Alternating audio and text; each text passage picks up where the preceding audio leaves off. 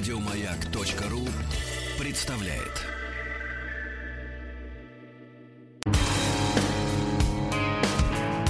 Сергей Стилавин и его друзья.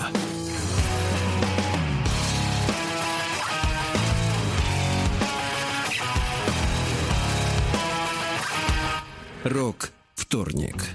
Дорогие товарищи, дорогие товарищи, пионеры и их потомки, поздравляю вас с праздником Всесоюзной Ленинской, кого там? Этого, Коммунистической. а, коммунистического союза пионеров. Здравствуйте, Владик. Доброе утро. Слушайте, но я хотел вас поздравить сегодня с утра с праздником, но понял, что пионер не может иметь имя Витус. Это не наш пионер. Единственный пионер-извращенец был это электроник. Вот, он был не человек. У вас такого алиби нет. Поэтому мы, может быть, о пионерах сегодня потрещим, Хорошо. может быть, в теме дня. Кстати, да. Слушайте, а я к вам, вам сегодня приготовил пару, ребята, открытий. Пару давайте. открытий, которыми хочу поделиться. Я даже хорошо спал из-за того, что я хотел вам это все рассказать. И знаете, глаза разбегаются. У меня две темы. Давайте начнем сначала с материалистического, да? Давайте. Вот. Я дело в том, что, слушайте, во-первых, я, конечно, э, меломан, вы понимаете, да?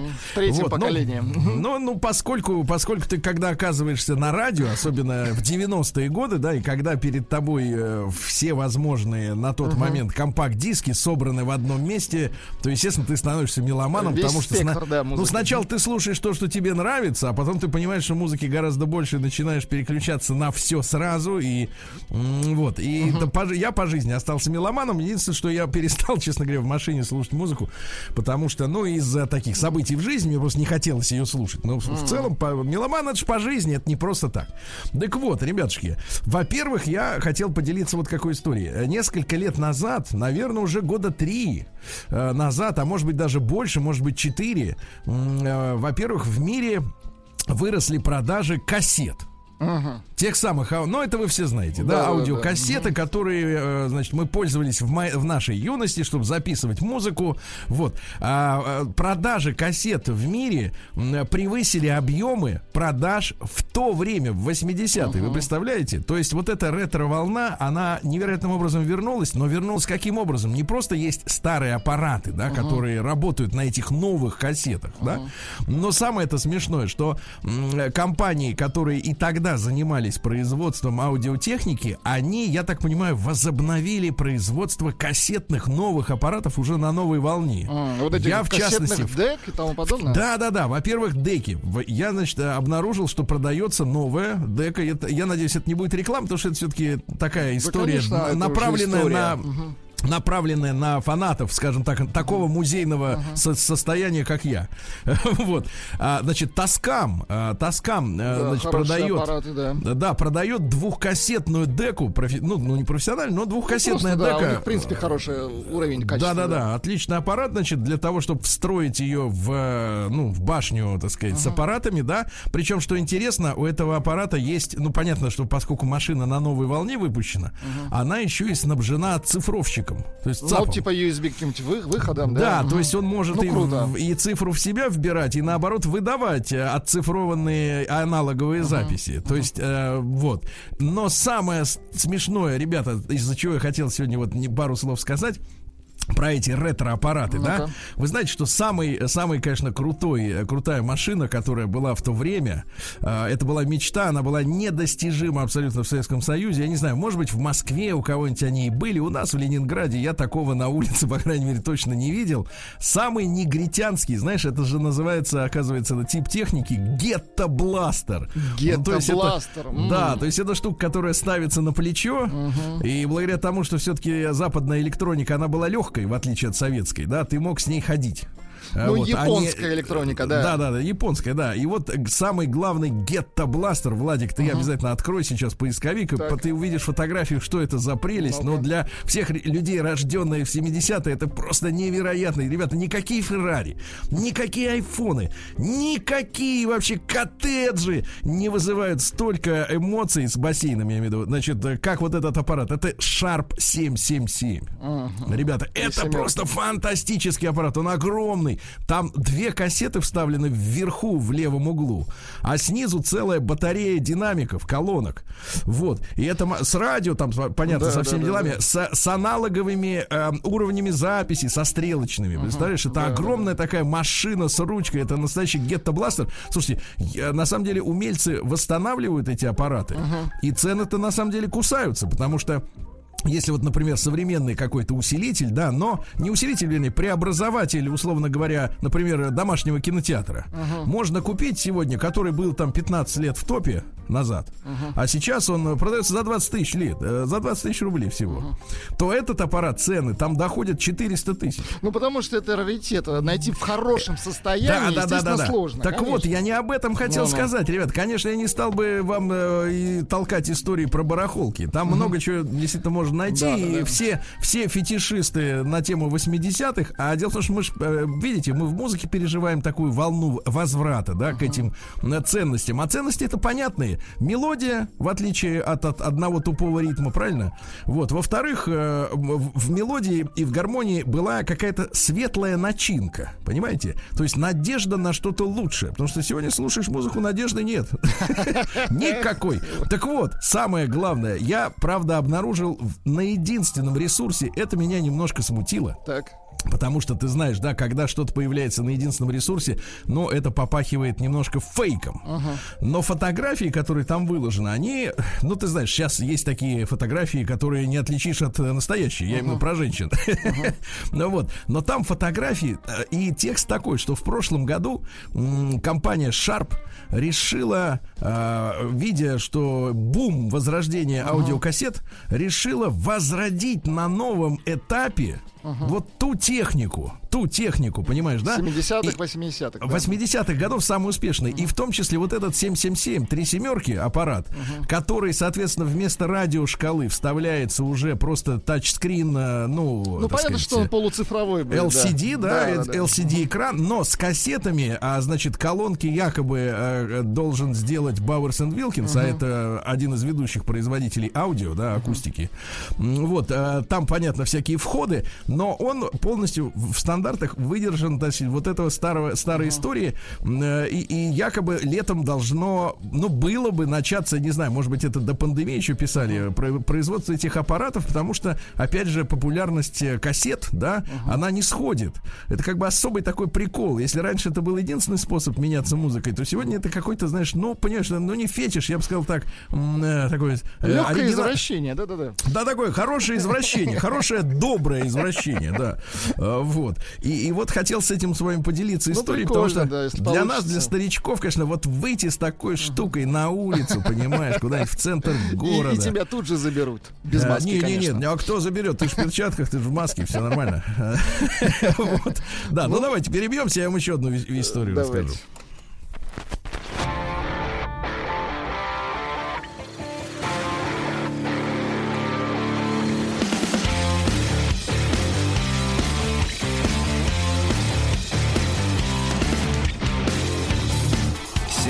Стилавин и его друзья.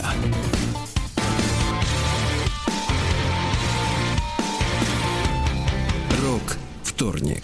Вот, Владуля, а теперь я хотел бы э, попросить вашего так. сосредоточения. Угу. Сосредоточения, потому что я поделюсь с вами э, историей, которую буквально несколько дней назад прочел. Угу. И, конечно, конечно, она, значит, не представляю себе и рассказывающую эту... Вернее, нет, представляю в куларах, представляю, а так вот, например, микрофон, например, нашего господина Рогозина, который занимается Роскосмосом. Угу. Ну, может быть, ему как бы э, такое и не рассказывали. Вот. А я, значит, соответственно, э, изучаю всякие альтернативные материалы, вы понимаете, да? да, да? Э, из того, из, из того усмотрения, что среди альтернативных попадаются и совершенно даже и позитивные, uh-huh. вот, и которые открывают не то чтобы глаза, но восхищают, э, э, так сказать, стройностью концепции. Uh-huh. Стройностью концепции. Значит, Владуля, при, приготовьтесь, разговор будет о нашем с вами космосе. Очень да? хорошо, давайте. О нашем с вами космосе. Значит, а, вообще история, ну вот она под, под, подается в лицах, да, как документальная, причем а, в источниках этой информации фигурируют такие фамилии, как Гречка, и другие, значит, наши космонавты, которые э, исследователи, инженеры, э, которые, я так понимаю, э, ну, по крайней мере, никто из официальных лиц эту историю не опровергал. Более того, она э, по факту есть. Значит, э, давайте по, по, по, предыстория. Давайте. Предыстория. Значит, 1957 э, год мы готовимся запустить наш первый спутник Земли, да? Угу. Наш самый лучший, самый круглый, самый шарообразный, шарообразный понимаете, да? Точно, да. А зачем он шарообразный? А чтобы из любой точки Земли было видно, как он отражает Солнце. Угу. Потому что когда спутник летит, э, вот, поскольку он на низкой достаточно орбите, то э, из-за вот этого отражения в хромированной поверхности он виден э, ярче, чем любая другая звезда. Угу. И это является, и поскольку он движется же, да, а не потому, что там лампочка, да, моргала. Именно вот потому, что Спутники, Владик, если вы будете сейчас меня надо мной издеваться, я вот это самое. Прошу слушать, это очень серьезная информация. Очень серьезная. Я прошу слушать. Хорошо, отражение мы видели, хорошо. Нет, там не было никакой лампочки. Вы что, идиот? Это вы идиот. Там была лампочка, она мигала. Конечно лампочка на сейнере, которая добывает шпроты. Понимаешь? А это, Какое а это отражение? Ну, не важно. Я ну, же вам, вы несете? Я, ну, не Я же вам не про то. Конечно, Конечно. отражение. Ну вот, и, значит, она летала, угу. и это было лучшим доказательством для, э, так сказать, публики, для самых угу. пропагандистским лучшим материалом, да, для того, чтобы люди видели своими глазами, да, действительно, это спутник. А чтобы, ну, то есть это не просто fake news какой-то, да, там, или там, значит, что-то такое, что невозможно увидеть, да. Кто-то может сказать, там, вот, американцы, помните, этот Трамп на прошлой неделе говорит, мы, говорит, сделаем супер-пупер ракету. Uh-huh. Но, ну, пардонте, а как ее увидеть-то, да? Вот обычному человеку никак, понимаешь, ну, какие-то полигоны, а то, а то и fake news. Вот звездные войны, например, американские, оказались фейком, а наши поверили и растратили весь бюджет чучелы. Ну, ну вот. Короче говоря, э, начали печатать в газетах таблицы, э, таблицы времени, расписание, когда над конкретным городом пролетит этот спутник. Понимаете, uh-huh, да? Uh-huh. Потому что он же не везде сразу виден. А, и, соответственно, ну там на течение 15 минут, там, например, над э, Новосибирском там в 17.00, над, э, так сказать, Красноярском, ну, к примеру, да, там э, в 17.30, ну и так далее. И то есть люди, имея такую газету, могли выйти на улицу, посмотреть в ночное небо и действительно увидеть, что пролетает звезда. Ну, угу. яркая точка, да? Вот. И вдруг начались, э, вот это самое главное, это что интересно. Значит, вы понимаете, что спутник, он летит в одну сторону. Угу. Потому что, когда планета вертится, проще за, запускать, э, значит, в, в определенную сторону орбиту, да? То есть все летающие аппараты, которые запущены с Земли, крутятся в одну сторону. Угу. Понимаете, да, относительно, ну, горизонта, относительно вас, вернее. И, и вдруг э, пошли письма в редакции газет, что, мол, типа, вы печатаете не расписание, а фуфло. Угу. Потому что ваш спутник пролетел над нами, там, условно говоря, на 20 минут раньше или позже и так далее, да? И, э, значит, сначала этим э, письмам трудящихся не придавали значения, а потом, соответственно, начали проверять и вот тут вот произошло самое главное открытие, что те точки, похожие на спутник, двигались в противоположном направлении, uh-huh. Владик. Uh-huh. То есть э, и насчитали, то есть рассчитали орбиты этих э, точек, их действительно обнаружили, и насчитали до 20 вот таких вот отдельных ярких кусков, uh-huh. которые, соответственно, двигались в противоположную от спутника точку. Э, в сторону, в сторону. Это кто это наблюдал? Да, да, это наблюдали наши все специалисты в 1957 году. Ну вот, я вам рассказываю все, рассказываю, да. И, значит, соответственно... А они живы, эти специалисты?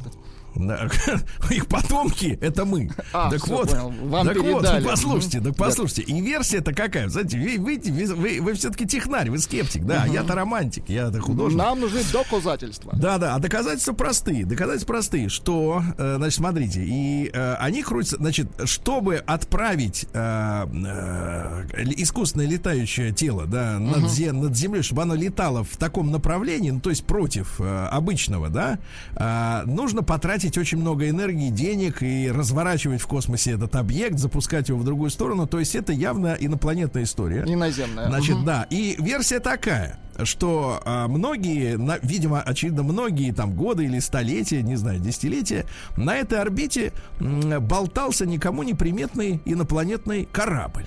Вот. Но как только наши запустили спутник так. и начали наблюдать за его полетом, все взоры всего земного шара были обращены наверх, соответственно, да. И очевидно, что владельцы того тела, которое, значит, там болталось угу. на орбите, которое было закручено в другую ну, сторону. неопознанный объект, да. Да, они его разрушили. То разрушили? Есть почему, почему 20 этих кусков-то, uh-huh, да? Uh-huh. То есть оно было разрушено взрывом или искусством, чтобы, может быть, наши э, уже впоследствии... Чтобы например, изучить. Пилоты, да, не добрались, не изучили. Uh-huh. И в разрушенном состоянии эта штука начала вот так вот хаотически крутиться вокруг Земли, и ее стали замечать люди. Вы понимаете, какой кошмар-то происходит? Понимаете? Mm. Это же, понимаешь ли, инопланетяне, правильно? Вот э, если вот так вот э, ну, серьезно. Что-то неопознанное, да. Да, да, да. Не, ну серьезно, вот что касается вот этих а, э, частиц, да, светящихся, на которые стали обращать внимание люди, что самое интересное, значит, э, вот это, это замечание, я так понимаю, разных обсерваторий, понимаете, uh-huh. даже невооруженным взглядом видно. И до сих пор болтаются. Но мы не можем, понимаешь, у нас проблема такая, мы не можем к ним подойти, и даже uh-huh. сейчас с нашей техникой, потому что, опять же, когда мы запускаем ракету, мы на орбиту в ту сторону, в противоположную. Ну и представьте, на орбите объекты движутся со скоростью, сколько там, 11 километров в секунду, 100, 1000, сколько, да? Ну, и представляешь, движется, да. ты в одну сторону крутишься, он в другую. То есть, чтобы тебе его догнать, надо остановиться, развернуться, каким, каким-то потратить огромное количество энергии и выйти на эту орбиту и догнать его. В общем, пока что мы, к сожалению, не обладаем техническими возможностями, но перед нашими пионерами, замечательными, которые угу. сейчас, может быть, э, юные ребята, сейчас слушают дядю, да. слушают дядю Сережу и заразились сейчас этой идеей. Для них, может быть, эта задача. Это, кстати говоря, поважнее, мне кажется, чем лунная база, откуда, э, значит, Дональд Трамп хочет откачивать какие-то там ресурсы, да, или полет на Марс. Угу. Вот самая главная цель человечества, которую мы должны перед собой поставить: развернуть в космосе космический корабль и догнать беглецов и выяснить, что за куски разлетелись в дребезги в 1957 году. А? Как вам? Вы ссылочки-то потом дадите вот это вот, где вам это приснилось или где вы это увидели там? Да, да, да, да, да, да. Да, пишут люди, что банщик на каменку заливает. Ну, сомневаются люди, сомневаются. Ну, сомневаются, сомневается, сомнение двигатель прогресса. Конечно, да. Вот так вот, да. Вот, ну и, соответственно, вот вы-то что думаете? Вот, посмотрите, с теорией ну, мне нужно увидеть, но видите, это так голословно. Ну, вот, вот когда мне покажете, вот, смотри, Владуля, вон, видишь, в обратную сторону он летит. Я тогда скажу, о, дядя Сережа, да, а ведь да, это но... правда. А так, ну, блин. Это просто, да. это просто действительно вы заливаете. Не, ну а погоди, а как же вот, вот нет, доверие, если это проис... нет, если это происходит на самом деле, Сергей, очень да, серьезно да, говорю, то это, да. это, это круто, это просто интересно, это, естественно, нужно изучать, что, что это происходит.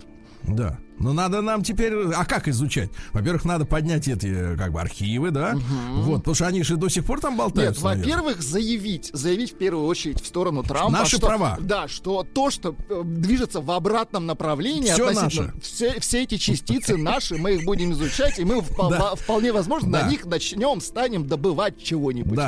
Да. И если он, зараза, туда ломанется, да, мы да, его ему за его конец, чупрун, ему чупрун приклеим. За его да, поддельный клеенный чупрун да, мы его да, оттаскаем. Оттаскаем, да. Оттаскаем. И мы поднимемся, Владик, однажды, я верю, что человек подни... развернется, развернется и настигнет всю эту, значит, вот шелупонь космическую. Точно. Дорогие товарищи, я рад сегодня вот в день космонавтики подарить нашим слушателям мечту. Да, да, да. Но потому очень что, интересно. Потому да. что вы знаете, я вот, вы, Сергей. Да, как и вы, как и вы, я смотрел в детстве фильм, э, кури, фильм? Курьер, а. Курьер, где, где, значит, уходя в армию, главный герой угу. подарил э, толстому мальчику свой плащ, плащ и сказал, Очень мечтай о чем-нибудь высоком, да, и хватит грезить, так сказать, всякой угу. туфтой, товарищи. Наша мечта догнать обломки инопланетной заразы, значит, и обнар... и понять, откуда они прилетели и чё как. Все, задание получено. Согласен, Продол... да. Начинаем мечтать. День дяди Бастилии Пустую прошел. 80 лет со дня рождения. Ух ты, а ей уж 80. Разный, каждый так, товарищи, дорогие друзья, Владик, пионеры, да, 19 мая сегодня, ребятушки, к борьбе за дело коммунистической партии будь готов. Правильно? Всегда, как говорится. Вот так, да. Как говорится, Зайгизун, да. Ну, прекратите. Ну, лезет в голову все это зараза. Значит, день рождения пионерии. Поздравили, да? Сегодня наших мусульманских товарищей поздравляем. День могущества и предопределения в Рамадан Рамадан. Это лучшее время для покаяния. Очень важный день и важная ночь. А, день русской печи. Вот, да-да, как говорится, вот доставай из печи на стол мечи. Uh-huh. День парусов на горизонте, ребята, самый, наверное, романтический, да, да, день, когда ты вот э, стоишь такой весь, uh-huh. чуть не сказал, в платье. Ста- стоишь такой весь ассоль и вдруг паруса. Да, и вдруг видишь, что они из-за горизонта поднимаются, показывают. Ты слышишь, ты слышишь, какая это романтика, брат? А? Ника- да. Никаких GPS-ов, глонасов, ничего. Значит, сегодня э, шутники отмечают День конной авиации. Подлецы отмечают, да. День пищевой революции Это сегодня как? Погодите. А я не знаю, вот мы вроде все, как бы, как вот были 3000 лет назад. Пищевая революция была вчера у Никаса. С банкой шпро. Это была революция. Маленькая, но революция. Прекратите, да. Я, кстати, вчера отведал тоже, потому что мне захотелось. А знаешь почему? Ну. Потому что ты контра. Да. Дальше. День проверки на гепатит. Важная история, потому что за коронавирусом, ребята, ну, не надо доводить дело до абсурда и забывать обо всех остальных проблемах. Да, такое ощущение, что мир, мир от всего излечился, блин, и лечит только одну болезнь. Это же неправильно. День Ататюрка в Турции, а также молодежь молодежи и спорта. А Ататюрк что сделал? Дал туркам фамилии и перевел их на латиницу. Угу. Да. А сегодня также отмечается у греков День памяти геноцида греков в Малой Азии. То есть вот все вот эти места, где там курорты нынешние, да, там же жили греки. Uh-huh. И турки, используя неразбериху э, в мире после Первой мировой войны, они начали выгонять греков с насиженных мест. И фактически вот в этих перемещениях насильственных около 400 тысяч человек погибло. Представляете, да, это вот геноцид. А, да. Ну и сегодня что еще? Иов Горошник. Сегодня русский народный праздник. Значит, э, в этот день говорили, приходи работать на белые горохи. И дальше важная мысль, ребята. На Руси горох и бобы были доступны всем. Понятно? Всем. Были стрелковым оружием, понимаем? Да, еще одна поговорка, связанная с бобовыми. Это было во времена царя Гороха. То есть не сегодня. Давайте перейдем к событию. Праздник каждый день.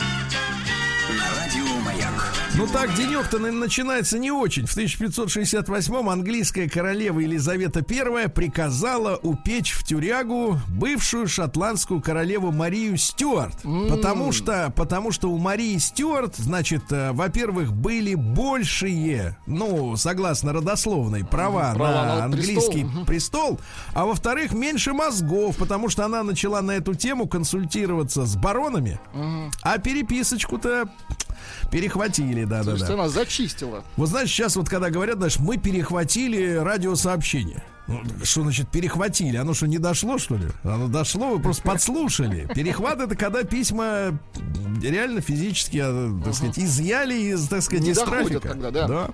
В 1571 на Филиппинах Баск Мигель Лопес Легаспи основал Манилу, столицу Филиппин. Поздравляю. Хорошо. А в 1586 в устье реки Самары начато строительство русской крепости. День рождения города Самары товарищи, поздравляем. Поздравляем, дорогие. да. Поздравляем, дорогие, с праздником. В 1712 году, значит, Петр наконец перенес столицу в Петербург. Все, угу. говорит, ну, все здесь. и перенес. Да. Здесь будем, да. Сразу не переносили, подождали чуть-чуть. А в 1762-м Иоганн Готлиб Фихте родился. Это немецкий философ-идеалист, такой как я. Значит, э, он проложил мост между Кантом и Гегелем, понимаете? А до Значит, него моста не было. Моста не было, они как бы друг другу конфликтовали, могли так. подраться, если что. Так вот, смотрите, как понимает Фихте, так так. Э, свободу я. Потому что сегодня очень много разговоров об этой личности, да, о том, что личность выше коллектива, или коллектив должен дать в морду этой личности, чтобы он э, понял, наконец, подлюка, угу. что интересы общества выше, как пьян, Так вот, в нашем я надо различать две стороны. Я эмпирическое. Так. Это, соответственно, опыт. Правильно? Ощущение, Опыт. да. Да. И я абсолютное, понимаете, да. И не надо вот это смешивать друг с другом, понятно? Смешивать не надо. вообще лучше. Смешивать надо повышая. Да-да-да. Если повышать нечем, то не надо. Не Значит, смешиваем, да. Вот цитаты хорошие, уже более понятные нашему э, сознанию. Женщина не видит дальше любви. И ее природа не идет дальше любви. Ну, Ишь надо понимать, он что их- мы с вами идем дальше, да? Дальше любви, да. Да, а, пусть покинет меня все остальное, только б не покинуло мужество. Хорошо. Вот. Да, и, наконец, человек может то, что он должен. Ну, так, да. Сегодня Иван Федорович Паскевич в 1782 году родился наш, в будущем, естественно, генерал э, э, светлейший князь Варшавский, э, занимался Варшавским восстанием, понимаете, да? Э, вот, и за взятие Варшавы дали ему княжеское достоинство, в Бородино участвовал, естественно, да, смелый человек, в Венгрии наводил порядок, правильно? А Вот. вокалист группы Черный кофе не родственник? Да. И нет, нет, и послушайте, и Николай Первый писал Паскевичу по этому поводу. Не жалеть каналей. Хорошо звучит. Такая, звучит отлично, да, звучит. Сегодня вот, когда Боярский это говорит, вот канальи, да, это смешит, а тогда не до смеху. Да, Надо поли- полицейским дать этот инструмент. Называть, Р- Не полицейским, а гвардии. Гражданина канальей. Конечно, конечно. А кто по к нам с мечом трудно? А в 1802 по инициативе Наполеона учреждена высшая награда Франции орден почетного леги- легиона, да. Э, Ну что же, Карл Маркс вы выперли его из Пруссии. Да-да-да, и в 1849 году. И он издал последний номер своей новой рейнской газеты э, красной краской. Что было сенсацией тогда. Ну, то есть не черный, а красный, да. Да, такой вот э, шутничок, да, шутничок Карла Марла. А, в 1888-м советский уже деятель Николай Михайлович Шверник. Ну, есть в некоторых городах там улицы, проспекты Шверника, да. Вообще он был Шверников, но когда заполняли, э, значит, э, приходские чернила. специалисты, да, они говорят, не, на ОФ уже нету пасты. Вот. Он э, 14-летним подростком начал работать на заводе Дюфлон. Хорошо. А, в Санкт-Петербурге, Дюфлон, ну там же и подключился к, э, так сказать, революционной деятельности, да. Вот. А в 1890-м Хашимин, вьетнамский вождь. Настоящие имена следующие. А, э, как вам фраза? Настоящие имена. То есть у него следующие. несколько на выбор. Хорошо, Нет, давайте. нас- несколько настоящих. Давайте. А Нгуен Шинькунг и Нгуен Тат Тхань, оба настоящие, понимаешь, выбирай какой А хочешь, вот да. выбрать действительно сложно. Выбрать сложно, да, нет понимания. Э, Значит, цитаты из э, Хашимина, они достаточно интересные. Нет постыдных трудовых профессий. Постыдна лишь лень. Если Очень выполняешь, выполняешь сегодня вот будет новость хорошая, не пропустите про ассенизаторов, она интересная. Э, Если выполняешь свой долг, любая работа становится делом славы. И, наконец, э, для писателей, для всяких, нужно писать только о том, что сам видел и прочувствовал. А? Нормально? Вы же писатель, в- Сергей. да, в 1910 году, смотрите, а, про американцев и про спекуляции. Интересная Давайте. такая тема, потому что э, в очередной раз через орбиту Земли прошла комета Галлея. А, на этот раз э, Земля догоняла и прошла через хвост кометы. Она всегда пугает нас. Да, и в Америке очень сильно перепугались этого дела, а спекулянты тут же подключились и начали продавать Так. таблетки комета, э, Это которые, от которые от, от газов, которые комета вот принесла в шарлатаны-то. атмосферу. Да, и люди покупали эту гадость, представляете, да. А, ну, в общем, пользовались невежеством масс с широких, правильно? Значит, про пионеров. Давайте-ка, значит, законы пионеров. Давайте. А, вот, 22 года. Их Юный 10. Пять. А, Да. А, Значит, юный пионер верен рабочему классу. Хорошо. Так.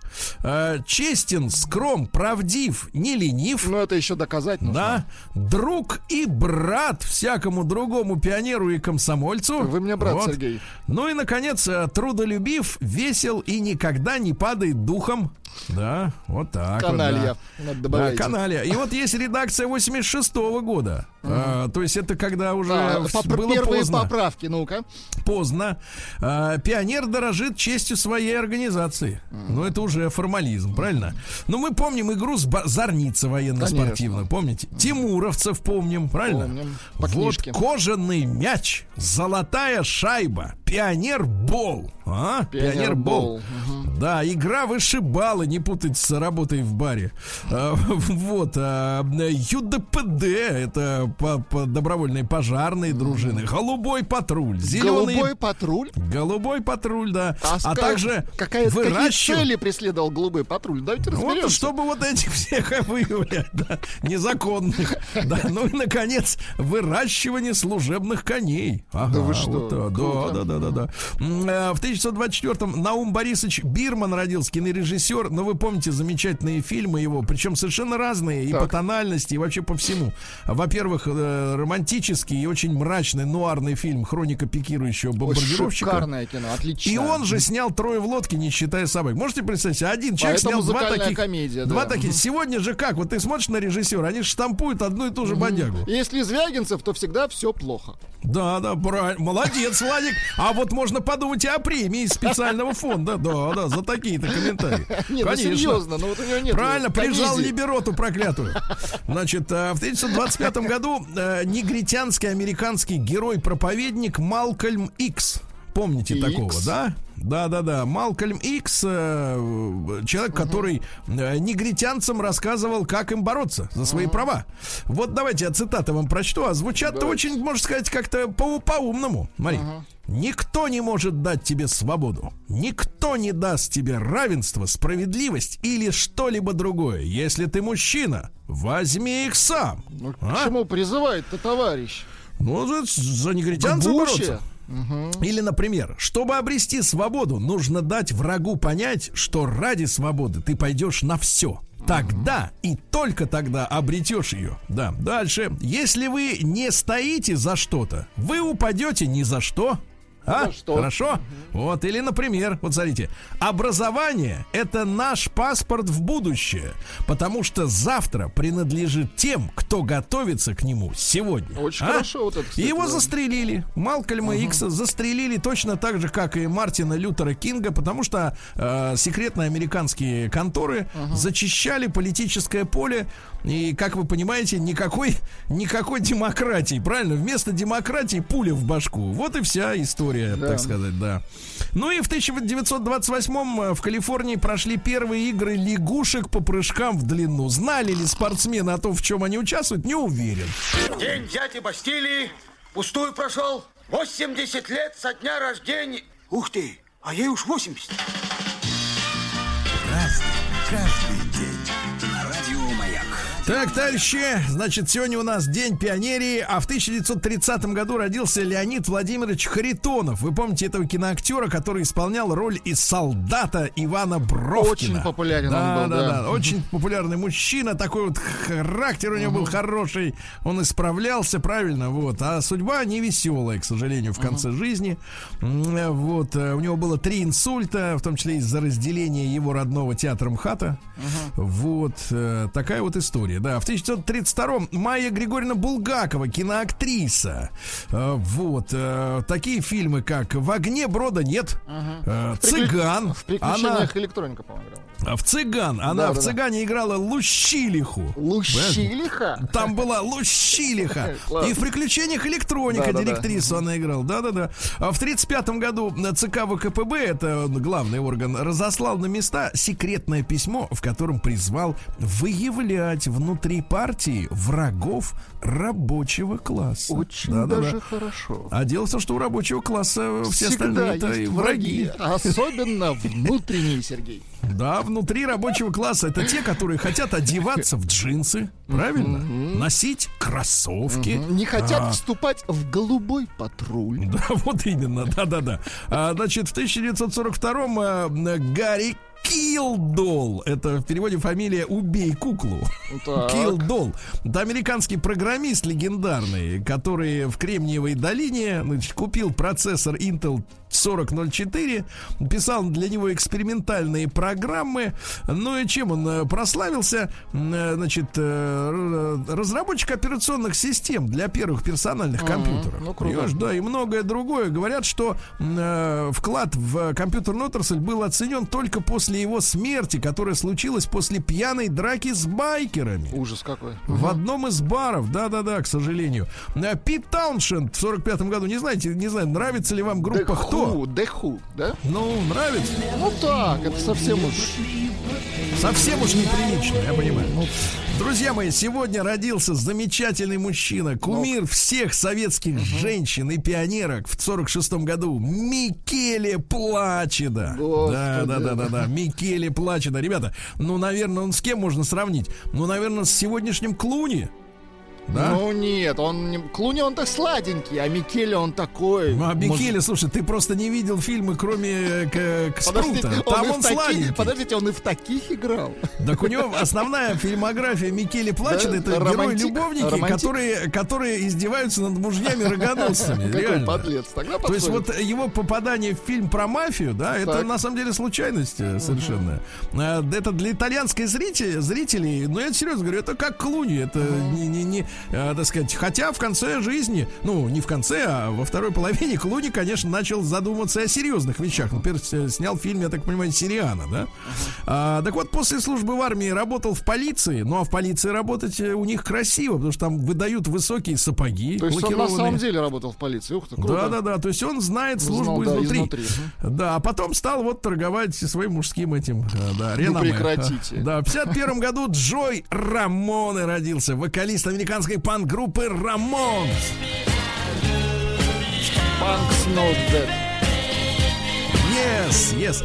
А В 52 году, вот, э, слушайте, приличные люди в Штатах ведь тоже есть, они везде есть. Э, В 52 году писательница Лилиан Хелман, ну, фильмы, которые поставлены по ее книгам в сегодня неизвестны, но в 60-е годы блистала. Э, В Сенатской комиссии, помните, в Америке ловили коммунистов, по- в комиссии по расследованию антиамериканской деятельности, которую возглавлял Джозеф Маккарти, называлось это все маккартизмом, когда они выявляли коммунистов везде, в рабочих коллективах, в пекарнях, в Ну, киностудиях. на ведьм, да. Так вот, она, она сказала, ее пригласили на суд, Так. и она сказала, навредить невинным людям, которых я знаю много лет, с той лишь целью, чтобы спасти себя, кажется мне бесчеловечным, непорядочным и постыдным. Я не могу и не буду подстригать свою совесть в угоду сезонной моде, даже несмотря на то, что уже давно поняла, что являюсь человеком вне политики и политических партий. То есть она не сдала. Ну, какая умница, да? Да, Джей. Грейс Джонс в 52 году, э, ямайская певица, актриса. Да. Ну, как-то она так очень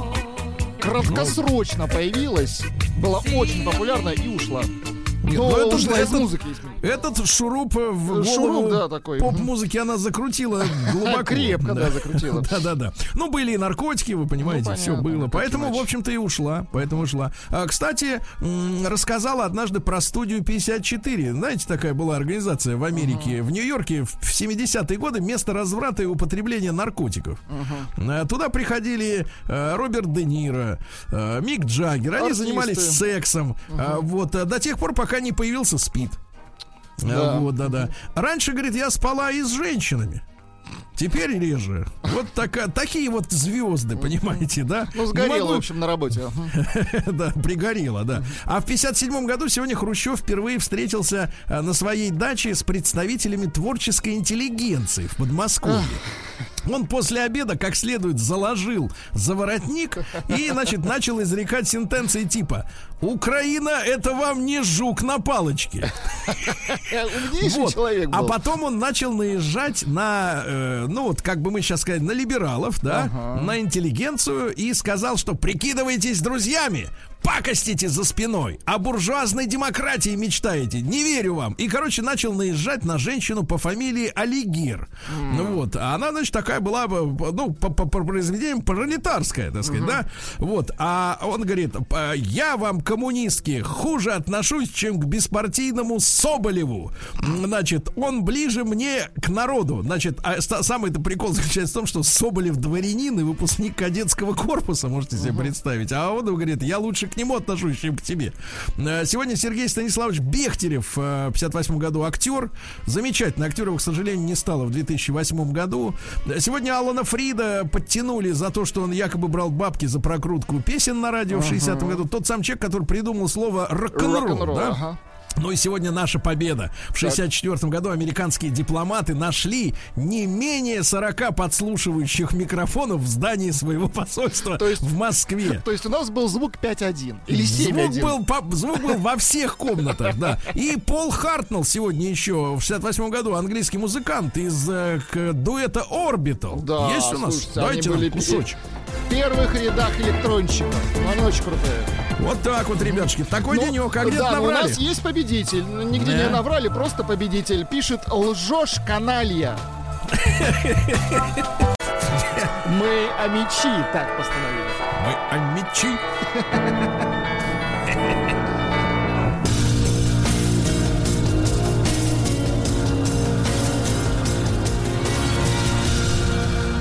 Зона 55. Нас часто спрашивают, а почему вы, ребята, вот все время про Омск рассказываете? А потому что чувствуем, что это некий эпицентр.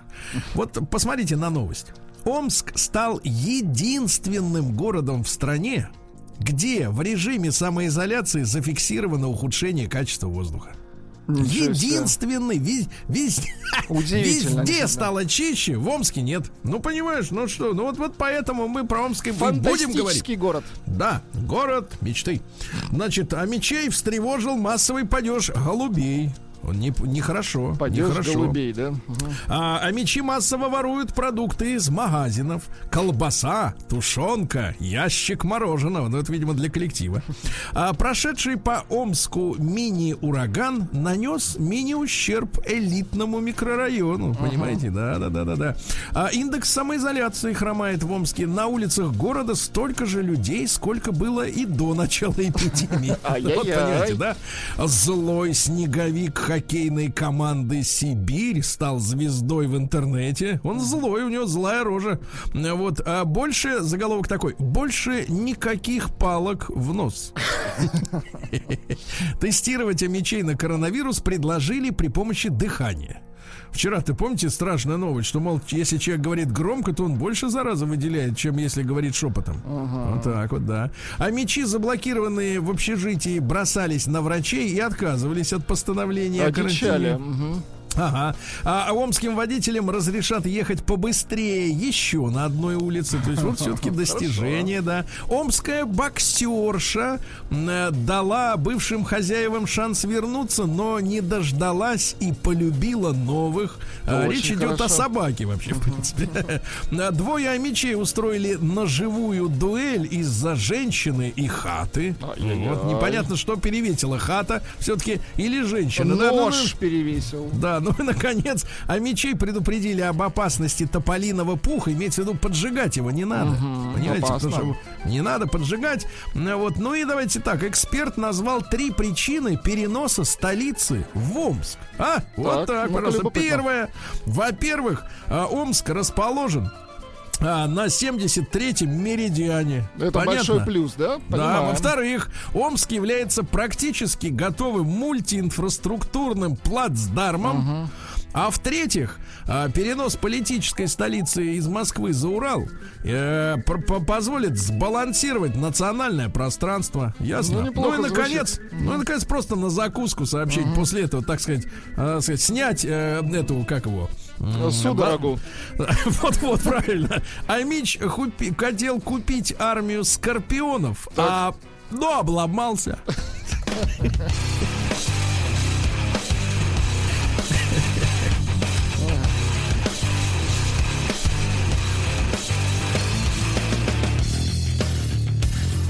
Сергей Стилавин и его друзья.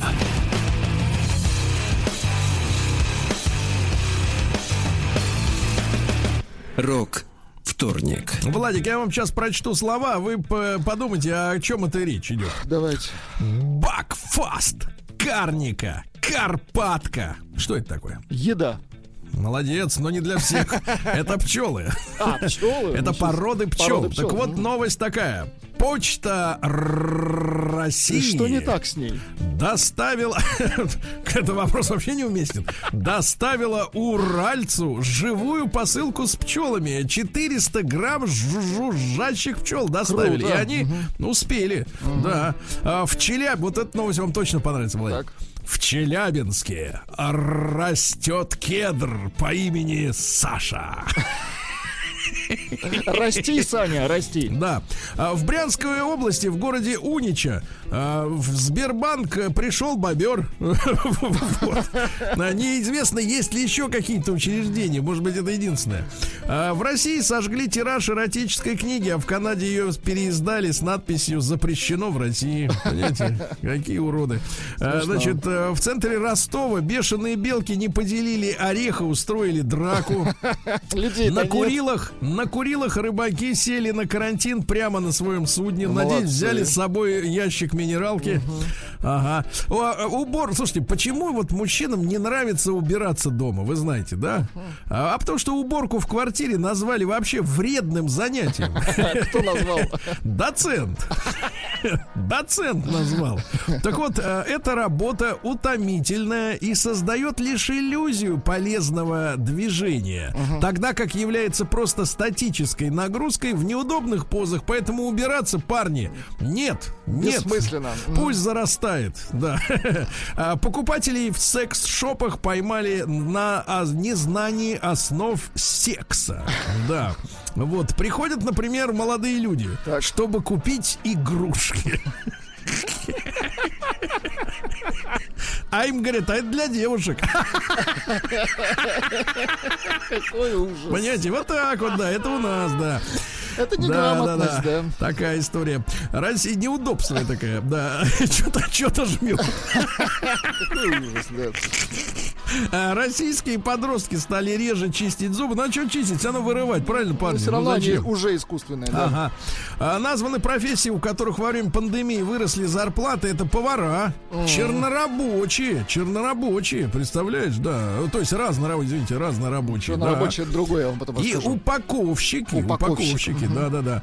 А, что же еще интересного? А, В ЦИОМ объяснил, почему россияне любят теорию заговора. Потому что россияне верят в практику заговора. Вот почему любим теории, правильно? Ну и, наконец, адвокаты поделились смешными причинами для разводов. Это действительно отлично. Давайте. Значит, смотрите. М, э, Мужчина развелся со своей женой, потому что она на протяжении 7 лет спрашивала каждое утро, как ему сделать кофе.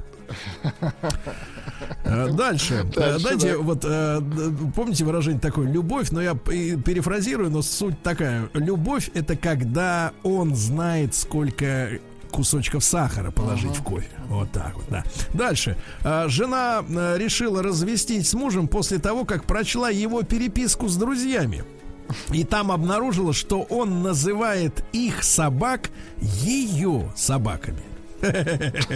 Ну и наконец женщина подала на развод, потому что муж принос, принес ей не тот хот-дог. А, нормально? Ну и наконец страшная новость, Так. ребят. Наступление тепла в Москве откладывается до лета, в городе опять будет снег. Очень Нормально? хорошо, Ага, вот так. Ладно. Наука и жизнь. Некоторые проблемы случаются, друзья мои, при переводе иностранных новостей на русский. Потому что, когда я читаю следующее. Доктор из Гарварда назвал самую полезную закуску для сердца. Ну-ка. Ну как, как может быть закуска-то? Ну как закуска? Ну, Перекус, ну, наверное. Что там значит прикол-то в чем? Закуска, Там- Она только для другого вообще, Да. а не для сердца. Конечно, там вреда для сердца Ноль. выше крыши. Так вот, э, грецкие орехи. А, для грецкие сердца самое пи- Но это не закуска. Ты видел кого-нибудь, кто закусывает грецким Грецкими орехом? орехами. Да извращенцы. Ни разу. Конечно. Ни разу. Даже не хочу. Даже А, тертыми, да. Да, э, вот не буду, да. Ученые объяснили точ, выяснили точность прогнозов, которые делает искусственный интеллект Гугла. Так. Гугла. 49%. Да. Это даже ниже, чем просто да нет. Да. А спиннер. Владик, вот три года назад, помните, распространились спиннеры. Да, был- было модно, да, у детей, Так вот, конечно. э, спиннер стал экспресс-тестом для диагностики инфекции мочевых путей. Если Ну, крутишь хорошо, как кстати, да. Ну, крутишь как-то не так, да, значит болен, все. Робот Краб поможет исследовать мос- морское дно. Хорошо. Очень хорошо. А в Южной Корее проблему облысения решили с помощью стволовых клеток жировых тканей. То есть надо жир втирать в башку. да, хорошо, жир. да. Ну вот, Владик, кстати, вы постриглись или все еще Да обрастаете? где ж я подстригусь, Сергей? Все Ну, закрыто. где? В подпольной парикмахерской. Вам Нет, сказали вчера. все только по закону. Да, ну и наконец ученые подтвердили, что внутреннее ядро вращается быстрее Земли. Понимаешь, мы на шарабане на каком-то, понимаешь, там Мы крутится шарабане. крутится, да, на шарабане. Ну и наконец пару сообщений. Давайте. Исследование показало, сколько калорий сжигается во время секса. Ну, давайте. А теперь вот смотри-ка, ну-ка, в среднем Э, мужик добавляете сжигает с человеком. Да, вот смотрите, значит, не путать с человеком. Значит, смотрите, а, в среднем а, мужик сжигает 101 калорию, так? А теперь немного. арифметика, а теперь арифметика, смотри. Значит, это за секс, за весь. вот. А в среднем мужчина тратит 4,2 калорий в минуту. Ну-ка, подели-ка 101 на 4,2. То а? есть вы намекаете, что можно просто подождать. Я намекаю, что 25 минут это не это, это антима- антигуманно. 25 минут, да. Вот, ну и что у нас еще? А, кошку воспитали кролики, поэтому по дому она умеет только прыгать на задних лапах. То есть это Вот, кошка Маугли. Да. Новости капитализма. Капитализм. Значит, э, в мире капитализма никаких просветов, ребята. Ничего. Значит, смотрите. э, пингвинов из американского зоопарка сводили на экскурсию в музей искусств, потому что их не берет коронавирус. Так вот, э, пингвинам больше всего понравился Караваджо. У этого, значит, художника они толпились, а это всех игнорировали. Да, ну из хороших новостей, таких научно, научных и одновременно милых сердцу. На Украине э, призвали переосновать и переименовать Украину в Русь. В Русь. Есть Русь Да киевская. не, молодцы, ребята. Это хорошо. Э, Ну, мне кажется, это шаг навстречу. В Вирджинии вор э, алкоголя вместо маски надел цельный арбуз с прорезями для глаз. Тоже молодец, хороший. Вот певица выпустила лак для ногтей с запахами тако, пиццы и пончиков. Неплохо. Невеста попросила подругу перекрасить цвет волос, потому что он не подходил под интерьер ресторана, где была намечена свадьба. А, индийская модель Шилпа Сетхи а, сделала пластик. Э, Шилпа а, сделала пластику ягодиц и на полгода лишилась возможности сидеть. Прилагается фото, в принципе, действительно на таком не усидишь. Такой, значит, Ванька встанька, я бы сказал. А, Да-да-да. Вот в США придумали онлайн-игру для пар и друзей в супермаркете. В финале романтический ужин, очень хорошо. Вот, ну и пару сообщений. Американцы начали отказываться от товаров э, с грифом Made in China, то есть сделано в. Китае. Да-да-да. А Пришедшие в Таллин медведи со- сорвали планы по доставке коров на луга. На коров на луга. Ну и пару сообщений блистательных. На матче команды Сеул Зрителей заменили секс-куклы в защитных масках, а поставщик манекенов что-то перепутал. Ну Вот. Ну и, наконец, просто гениально. В Гомеле двоих ассенизаторов поймали на краже прямо на рабочем месте. Господи. Крали свое. С работы несли. Вывозили. Да. Смотри, есть работа. Россия криминальная. Слушайте, продолжают работу артисты. Ну-ка. Ну, как и спортивные, так сказать, деятели. Никас. А, значит, красивая женщина, я видел несколько фотографий, элегантная, Настасья Самбурская, так надо произносить фамилию, э, подала в суд на Дробыша, на нашего Витю, Да вы что? за то, что тот, тот плохо ее раскручивал. На что А, раскручивал? да, а теперь новость прекрасная. Смотрите, я бу- буду читать с акцентом. Школьник Сутенер. Это отвратительно, А теперь внимание. Школьник Сутенер из Оренбурга через сайт интим-услуг обманул официанта из набережных Челнов. Нормально. Смышленый, хороший. Да, э, компьютерщик. А, Знает, что нужно мужикам взрослым. А, Саратовчанку наказали за поиски собутыльника на самоизоляции. Вот. Полиция поймала тюменца, поехавшего за наркотиками вместе с тещей. Вот это было провальное По, идея. по делам да. съездим, да? Ух конечно. ты, ух ты, смотрите, вот актеры, да, ведь последние 20 лет они нам э, преподнесены как э, пример для всего. Конечно. Вот как думает актер, так и мы должны думать, правильно? Ну, других авторитетов-то нет уже, нету. А вот плохой авторитет. Актриса Татьяна Васильева сбежала из больницы, заявив, что мой карантин окончен. Теперь ей грозит штраф. Вот Ничего видите, какой себе. пример, да. Ну и, наконец, давайте закончим таким сообщением. Давайте. Судья и сотрудник МЧС, чтобы по- погасить карточный долг, начали продавать наркотики. Вот так вот. Сергей Стилавин и его друзья.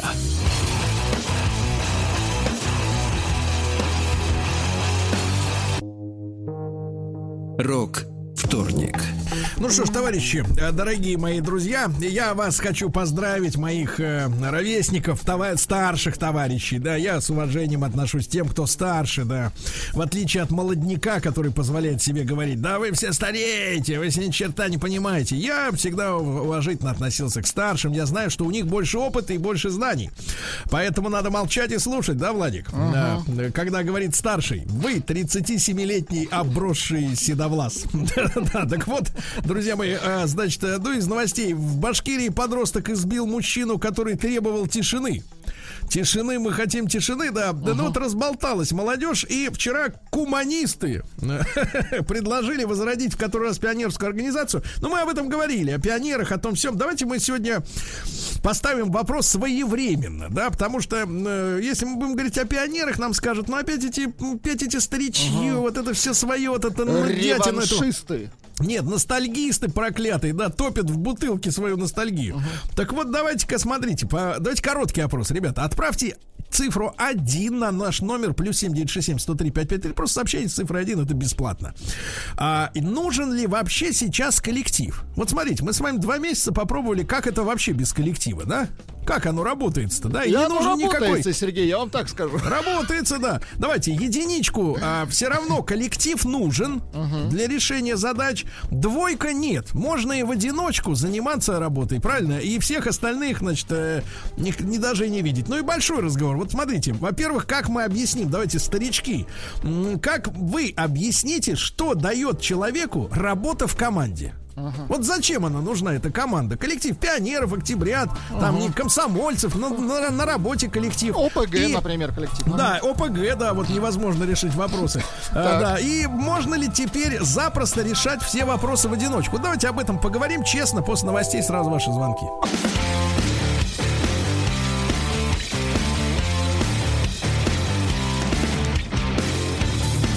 Сергей Стилавин и его друзья.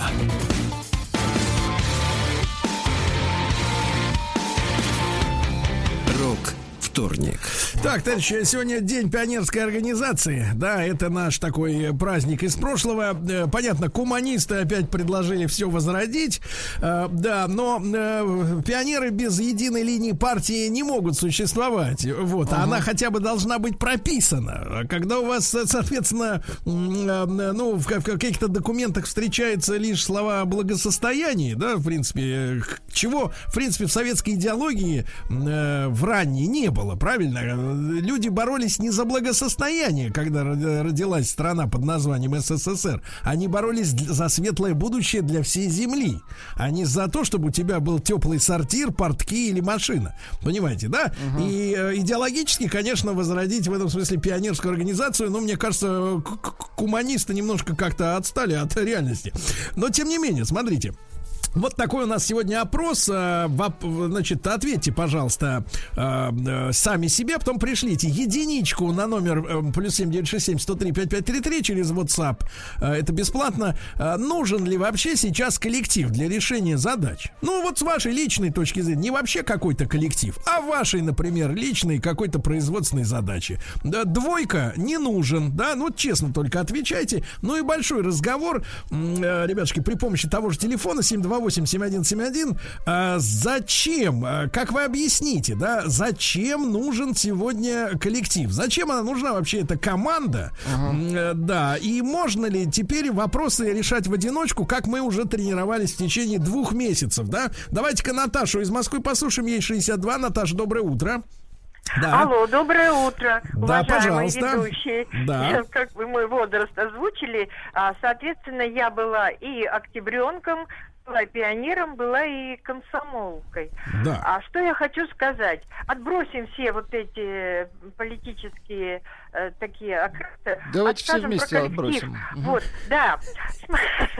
А, коллектив обязательно нужен для формирования человека, особенно так. молодого. Ведь, понимаете, в коллективе рождается чувство соперничества хорошем понимании. Но почему? Посмотрите, это... Наташ, Наташ, вот смотрите, вы, да. у вас есть смартфон или компьютер, вы играете в онлайн-игры, там есть рейтинг, там есть успешность, в принципе... Ой, нет, вы... вот нет, нет, я не играю, я смотрю совсем другие программы, меня вот эти игры uh-huh. не интересуют, я хочу другое сказать, в коллективе uh-huh. все равно человек должен сформироваться, uh-huh. чувство товарищества, уважение. Uh-huh а, чувство поддержки. Ну а как вы сформулируете? Давайте, э, Наташа, вот поскольку вы человек да. взрослый и умный, значит, объясните, что такое сегодня чувство товарищества? Вот давайте, э, просто чтобы слово было понятно всем. Что это такое? Чувство товарищества.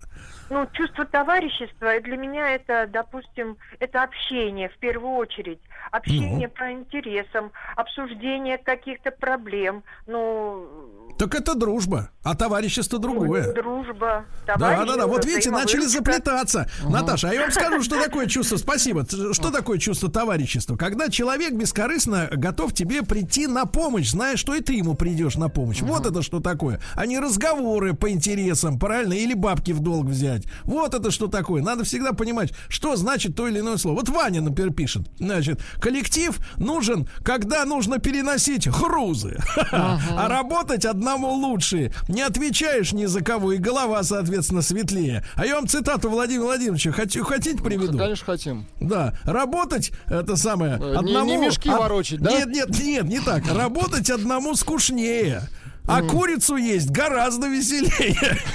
Одному. Из, да. Кемеровской области вот пишет, так. работа в коллективе нужна либо для того, чтобы построить метро или да. шахту отрыть, либо для того, чтобы спасти свою за, за счет коллеги. Вот так вот пишет вот. человек. Да, да давайте-ка Славу послушаем. Уже, так сказать, Слава, доброе утро, дорогой. Значит, вы не представляете, Владик, вчера Слава пел в подмосковных да вечерах. Да, он, он совершенно поет. Он был приподнятого настроения. Мне показалось даже, что он немножко как был бы под шафой, прос... да? простимулировал. Мне даже казалось, что он немножко заработал. Заработался. Значит, Слава, но уже писали Нет. Ну, видите, как хорошо, да, все понятно. А, здесь все для меня ясно. Вот там как раз Наташа показала, какая каша обычно у людей в головах. На самом деле все ясно, да, что идет борьба за ресурсы, в данном случае планеты Земля. Естественно, по социализации видно, что побеждает только стайные животные. Ты не можешь быть медведем ни белым, ни серым, потому что у вас будет тогда целых 5 или 10 тысяч на всю землю. Побеждает только огромные стаи. Идет борьба, не как Наташа только что рассказывала, сказки для дурачков. Идет нормальная стайная борьба. Поэтому, когда были пионеры, октябрята, стая, называемая Советским Союзом, да, не будем сейчас делать оценки, хорошо, плохо, зачем, почему. Просто эта стая выгрызала себе ресурсы. Естественно, она подбирала под себя коллектив, рассказывая всем некую идеологическую составляющую, а на самом деле просто нужно было выжить этой огромной стае. Сейчас стая Китай, другая стая Америка. И все спокойно, под личиной всякой белиберды гуманистической, борются за ресурсы. Теперь к вопросу, вы говорите, коллективное или индивидуальное творчество человека, да? Угу. Нету, когда пишет человек, можно работать индивидуально. Милый мой, ты только на базе ресурсов всей Земли, да, ты можешь быть электриком на конце какой-то цепочки, можешь быть сисадмином на конце какой-то цепочки, можешь быть каким-то супер крутым программером на конце, но ты используешь ресурс стаи, который ты уже к себе подтащил. Тебе дали продукт, ты его дальше провел, да, то, что называется сейчас товаропроводящие цепочки. Поэтому все ясно, что только социализированные, то есть коллективные, то есть стайные животные да. могут выжить. Хорошо, Вячеслав, и ответ на короткий вопрос, который ждут люди. Вы, как кровосос, коллективист? Угу. Ну, конечно, ну, потому что, а как, я же должен кого-то эксплуатировать. Использовать. Сволочуга Очень хорошо. Сволочуга, да. Ну, ничего, что, никто не обломался, мне кажется, да. А, здравствуйте, команда из Амурской области Рашида пишет. Я считаю, нужна, если вы не социопат. То есть, если вы здоровый физи- ну, психически, да. Вот, а любой коллектив пишет безработный бездельник квадратный из Питера. Это прежде всего социум, а поскольку человек существо социальное, то нормальному человеку всегда не будет будет этого хватать. Я хоть и седьмой год, о, седьмой, извините, ошибся. Ага. Седьмой год на самоизоляции, но тоже пошел в качалку. Не только чтобы качаться, но и чтобы общаться в социуме. Не, ребят, коллектив это не чтобы общаться. Еще раз, товарищество это не потрындеть и не выпить. Ага. Выпить можно с кем угодно, у кого есть или если у вас есть. Даже по а скайпу, вот товарищество да. это взаимовыручка. Это номер один. Номер один. Сегодня человек все время взвешивает что я получу, если я ему помогу, понимаете? Угу. Вот постоянная корысть постоянная корысть и взвешивание плюсов и минусов, дебет, кредит, как говорится. И это омерзительно. Мне, как пионеру, мерзко, ясно? Вот так. Коллектив, конечно, нужен, но если в коллективе есть гнилые люди, то такой коллектив не нужен. Нет, Орловская дело в том, что, область, Владимир. товарищи, а мы не должны забывать, что ведь коллектив, он может и в морду дать. Понимаете, вот мы когда говорим сегодня о социализации подростков, все круто. Я действительно, в, в, в играх у них есть рейтинги, правильно? А в Инстаграме Инстаграме есть лайки. Ну, то есть ты что-то сделал не так, как хочет этот коллектив. Ну, да. тебе, тебе поставили меньший рейтинг. Это все есть. Но проблема в одном. Тебе не могут дать в морду. Понимаешь ли? А это самый результативный метод воспитания. Понимаете? Самый результативный. Потому что ты знаешь, что вот за эту вещь ты получишь в морду. У тебя будет болеть глаз. Понимаете? А в интернете, чтобы ты не сделал, у тебя ничего болеть не будет. В этом основная проблема. А человек не может не через боль понять истины. Понимаете? Ну. Понимаем. Вот Удмуртская республика. Очень нужен коллектив, потому что я хармейстер. Вот так. Очень вот. хорошо. Давайте Геннадий послушаем. Вот тут интересная мысль. Значит, Гена, здравствуйте. Да, доброе утро. Гена, а вот тут надо напомнить, что Геннадий у нас, как говорит Вячеслав, на конце цепочки. Вы у нас э, э, персональщик, правильно? То есть да. коллектива-то нету, правильно? Нету угу. коллектива. То есть, то есть вы за цифру не, 2. Ну, ну, да, ну я, не, я за цифру один, потому что коллектив э, у меня старый, я как человек из прошлого, хотя из пионеров меня выгнали. За что? А, Кстати, Гена, давайте про... А это было прикольно, это я как-то рассказывал, по-моему. Запускали ракетки из спичек такие, фольгой обматываешь, она летает. Это э, игры такие были, игрушки. Так. Вот, и одна из таких ракеток залетела в сарай с макулатурой школьной. Ну, и, вот а, и все сгорело. Да, и меня, как бы, на линейке перед всей школой построили, там начали э, глумиться, там я а, социально опасен товарищ, и, короче, выгнали из, из пионеров. Ну, это ладно. А, ну, единственное, что могу сказать, это вот, э, это как пример коллектива, это армия.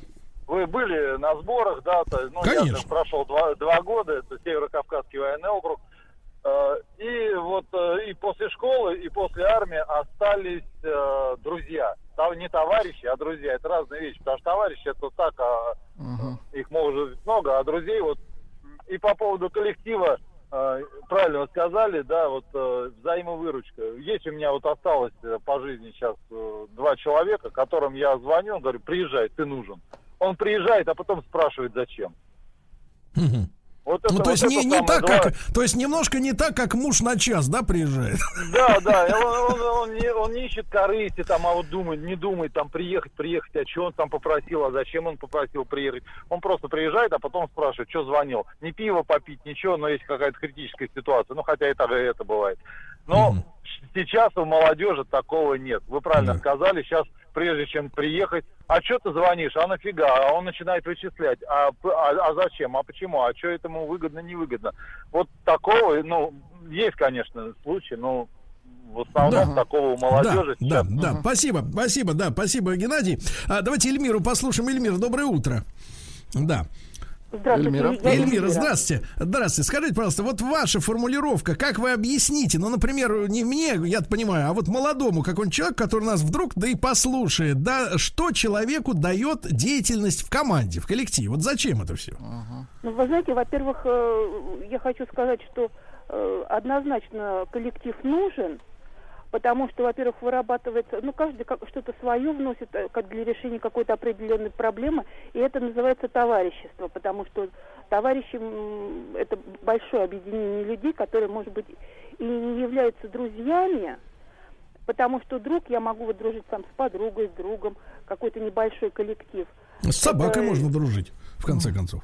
Да, и вот я совершенно не согласна сегодня, просто именно после его звонка. Так. Так, так, так. А с э, Вячеславом Вячеслав, не согласна. Ага. Он, с ну, ним все не согласны. вообще себя, наверное, раза в три. Угу. Это ужасно мне. Не, ну вы понимаете, понимаете, сам-то, э, Эльмир, Эльмир, ведь фантастика, не, не то чтобы не фантастика, а, так сказать, вот реальность заключается в том, что рабовладельцы не просто существуют, они подняли голос и ярко высказывают свою позицию. Понимаете, вы не, не, не где-то в книжках видите карикатуру а, в, там, в цилиндрах и во фраках капиталистов капиталисты угнетают рабочий класс. А, они вот, вот он, они, рядом. У него есть голос, у него есть имя. Вот он, живой капиталист. Понимаешь, вот, вот проблема в этом, мне кажется, да. Стыд потеряли, сволочи. Значит, давайте-ка давайте еще сообщение. Давайте. Из Ростова. Э, те, кто говорят, что работать одному лучше, не объективны, потому что один человек не может быть компетентен во всех областях. Но мы говорим о разделении труда. Rебята, капитализм, основной принцип uh-huh. капитализма это максимальное разделение труда. Вот э, принцип, самый яркий э, принцип капитализма э, иллюстрирован на конвейере, где один человек э, делает только одну операцию. Например, прикручивает колесо или вставляет лампочку. Ну, понимаете, uh-huh. да? Максимальная разобщенность, максимальная. Так вот, в любом случае, продолжать товарищ из Ростова, понадобится специалист в чем-то еще, который лучше тебя, чтобы качественно выполнить работу. А ты точно точно понадобишься ты сам, точно понадобишься другому. Даже, даже ваши радиоведущие э, не смогли вещать в одиночку из дома, если бы другие члены коллектива не организовали бы работу. Да это понятно все. Ребята, итак, зачем нужен коллектив? Сергей Стилавин и его друзья.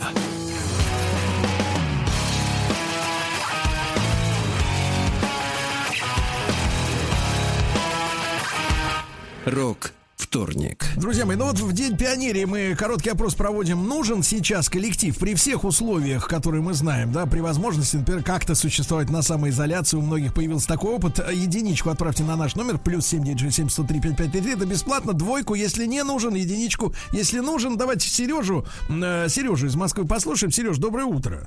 Доброе да. утро, Москва. Здравствуйте, ребята. Да, Коллектив, ну, пожалуйста. безусловно, нужен. Я объясню, почему. Да. Коллектив порождает коллективную ответственность. И тогда как бы вина одного человека, она может размазаться. То есть можно здесь как-то пройти, что говорится, и не пострадать одному, не понести ответственность. А наоборот, того, есть такой, погодите, а наоборот, есть же круговая порука. Один проштрафился, а всех наказали. А, правильно, это есть коллективная ответственность. И она обязывает тебя, ты боишься за то, что ты сейчас, э, грубо говоря, упоришь какой-нибудь косяк, а все будут отвечать за это. На тебя сосредоточатся все недобрые взгляды. Но кроме того, коллектив еще и порождает коллективную безопасность. То есть вот э, в современном мире, я смотрю вот по своим детям, э, и как они говорят, что им трудно вот прийти рассказать, что кто-то где-то кого-то унижает, присмыкает. А у нас не стыдно было сказать, что, ребят, меня там вот нашлепали, пойдемте-ка ответим. И все шли и отвечали. Ну, не все, но те, кто шли, это и был костяком коллектива, скажем так. И это да, очень да. прекрасно могу вам сказать. Да, в руке цепь более от того, велосипеда, помню. Да. Более того, да, более того, вот э, мы говорим сейчас про пионеров. Пионерия это была платформа, понимаете, на базе которой были всякие игры, всякие увлечения, в том числе и колхозы. Ну, орлята учатся летать, колхозу надо помогать, мы это помним. Да, да, да. Да, да, да. И, и, и понимаете, и вот, э, допустим, я когда был пионером, у нас была зорница, у нас был туризм. Это было настолько весело. Сереж, а вот а как, вам, а как вам такая мысль? Как вам такая мысль? Вот я много об этом пишу там у себя в соцсетях и по радио иногда говорю, когда это к месту. И сегодня я думаю, что к месту. Проблема в том, что сегодня распространилось мнение, что, ну, оно навязано, естественно, но оно нравится тем, э, собственно говоря, э, все-таки, мне кажется, меньшинству, не меньшинствам, а меньшинству, которое это оправдывает. Они говорят так, сегодня можно быть любой личностью, вот, э, какой угодно в моральном плане, какой угодно плюрализм. А тогда падла получал в рыло, правильно? Вот если ты падла, ты получаешь в рыло. Вот, понимаешь, и есть моральные, моральный ординар. Как, и ниже какого уровня нельзя опускаться в, в общении с людьми. А сейчас можно быть каким угодно ублюдком и, и, и так сказать, и считаться равноценным, э, так сказать, гражданином кому угодно остальному. Вот это меня бесит больше всего. Более того, более того, понимаете, ты же у тебя не было шансов, кроме как переосмыслить свой поступок. Конечно, исправиться, Потому да, что все остальные на, на тебе все, все, все взгляды осуждающие. И да. ты не мог с этим дальше жить. Тебе не, вот сейчас бы это назвали, ты хотел не делиться от серой массы. Нет. Я просто хотел быть в этом коллективе и быть членом его, и членом достойным. И это всегда его стимулировало не делать поступки, гадости. Конечно, конечно. Сережа, спасибо, я рад, что мы на одной волне. Значит, э, Максим из Саранска, послушаем, Максим. Доброе утро. Да, добрый день, здравствуйте. Да, пожалуйста, вот ваша точка зрения, Максим. Зачем нужна команда сегодня, коллектив? Ну, в первую очередь хотел за, э, за Вячеслава заступиться. Он правильно все сказал. Мне кажется, про выживание единицы индивидуума в социуме гораздо легче. Поэтому он, он совершенно верно сказал. А команда нужна просто потому, что э, я не знаю, мы в сельском хозяйстве работаем, там индивидуальный труд вообще ничего не стоит, абсолютно. То есть э, только коллективный труд. И Э, вместе в любом случае люб, любое дело, если хотел бы хоть работа, всегда приятнее для человека. Не знаю, есть какая-то единица, но Хорошо, э, спасибо, спасибо. Uh-huh. Из Питера Виталий пишет, э, приводит цитату, она старая, но она звонкая. Если ты плюнешь в коллектив, uh-huh. он утрется. А если коллектив плюнет в тебя, ты утонешь, гнида. Народная мудрость. Очень хорошо, очень хорошо. Из Ивановской, временем. Из Ивановской да. области сообщение. Лучше, конечно, маленький коллектив. Сейчас работаю в большом швейном цеху. Половина цеха ведьмы которым ага. нужно знать, кто с кем, почему, и перетирать это вечно. Сижу, работаю в наушниках и слушаю вас. Вы мой маленький коллектив. Да, вот смотрите, Олег из Смоленска, 43 лет, вспоминает, что его принимали в пионеры в церкви. Ну, хорошо. Удивительно, да. Давайте Андрей из Петрозаводска послушаем. Э, ему 50. Андрюш, доброе утро. Да, пожалуйста, доброе ваше, утро. ваше мнение, да. Доброе утро, ждем пионерии. Это хороший день. Сегодня весна, зеленые листочки особо порадовали две малышки, которые с полседьмого на тренажерах занимаются спортом. К сожалению, взрослые объединяться не умеют. И если мы хотим, чтобы дети объединялись, нужно иметь определенный опыт, умения и навыки. Школа, она, конечно же, должна объединять, а не разделять. А то, что происходит сейчас, это разделение общества. Эх, так, и вот так, связью, вот так, разделилось угу. общество, и вместе с ней провод разделился. Угу. Из Саранска, Евгений, 36 лет. Я в офисе нахожусь один, но если нужно для дела, приглашаю специалиста, решаем проблему. Например, подготовить проект. Ну, это, видимо, аутсорс пресловутый, да? Но в целом я в одиночку делаю свою работу. Ни корпоративов, ни посиделок, ни сплетен. За успехи и промахи отвечаю сам. Иногда хочется потрещать о том о сём, поделиться впечатлениями, но не более. Вот такое мнение. Но я напомню, Женя 36, он, как говорится, пионеров-то и не нюхал, не застал, да. Так, Владик, э, ваша позиция, вот вы все-таки ну, пионер со стажем, правильно? Пионер-пенсионер фактически. Да, слушайте, ну наши даже вот взять нашу работу без коллектива никак.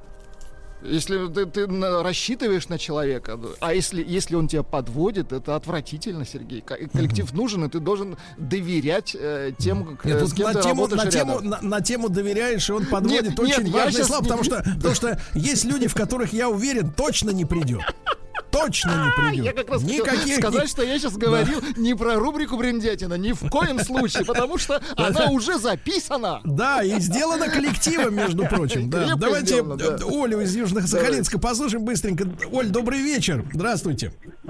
Добрый вечер. Оля, зачем нужен коллектив? Объясните молодняку. Да чтобы понимать, что ты не один на земле живешь, а еще очень много людей. Потому что а зачем это понимать? Э, зачем понимать, что ты не один? Что вот это хороший вопрос. Это... А потому что это фактически так и есть, ты же не один. Угу. И вот когда человек это осознает, ему как-то легче жить. Так погодите, Оля, так получается, что кто-то кто-то может подумать, что с этими другими надо делиться ресурсами, понимаешь? Вот в чем проблема. А так ты один, и вроде как все а твое. Оля, спасибо. Оля ну, романтически настроена. Оля прекрасно настроена, потому что вечер, я думаю, надеюсь, там рядом мужчина прекрасный. и она сама возможно, и не один.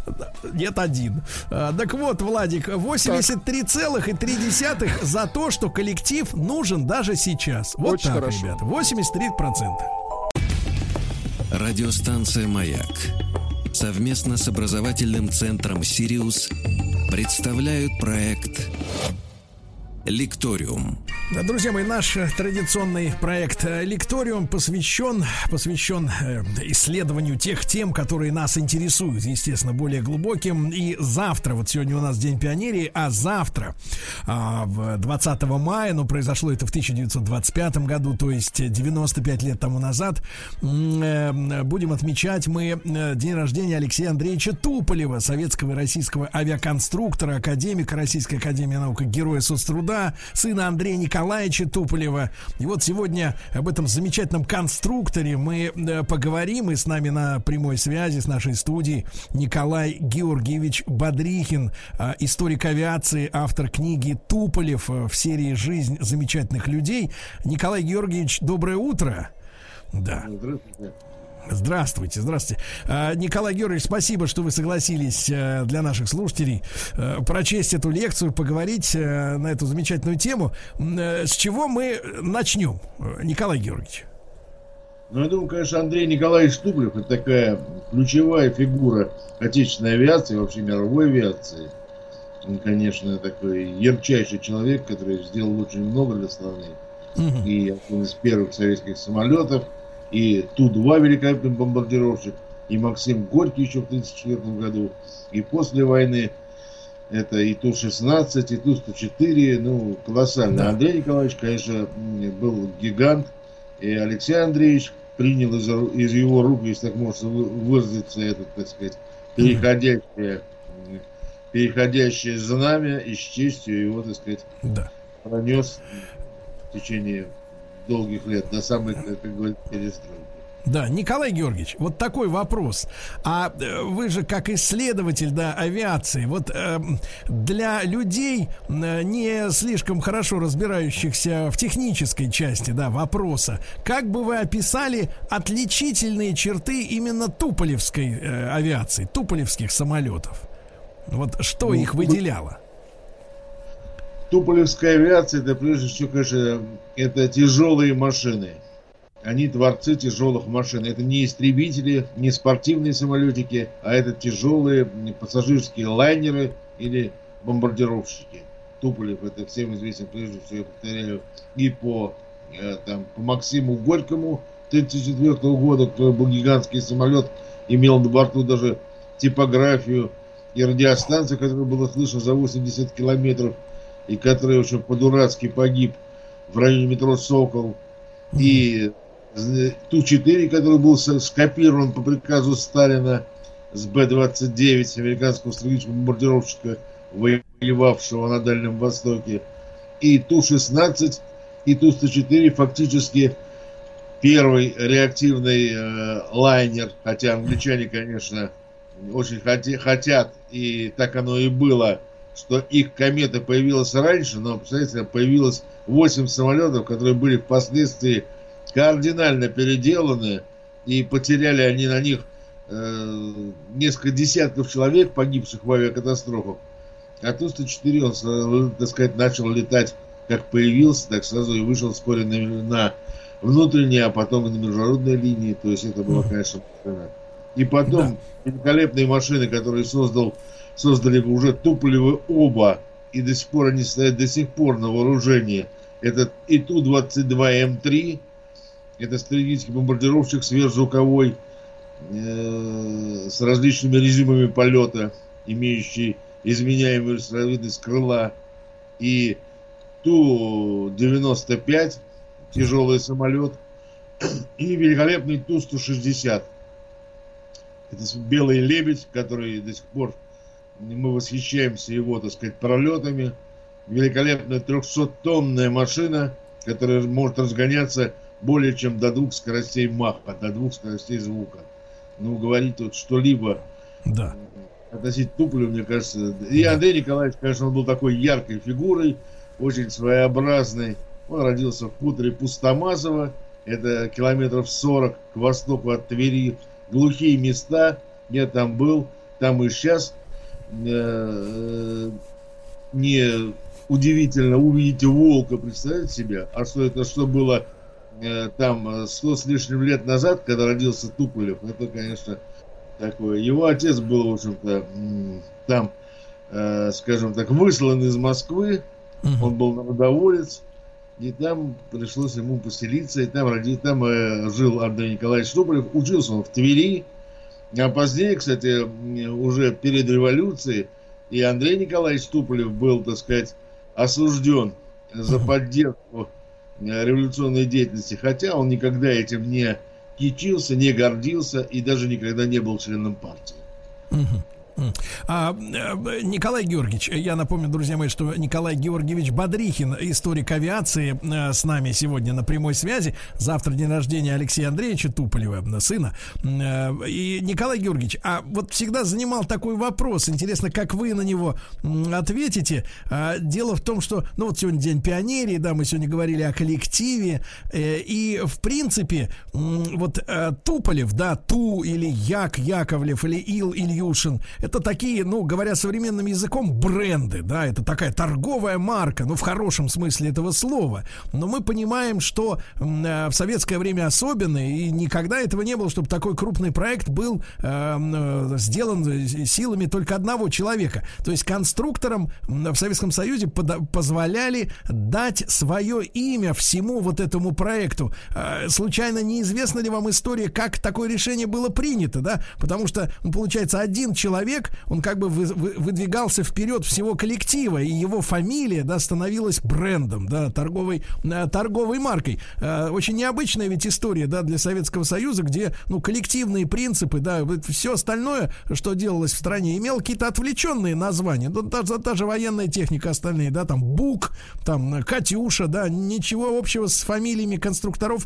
Т-34 это не имело. А вот в авиации была эта история вот именно с фамилией главного конструктора. Э, почему так произошло?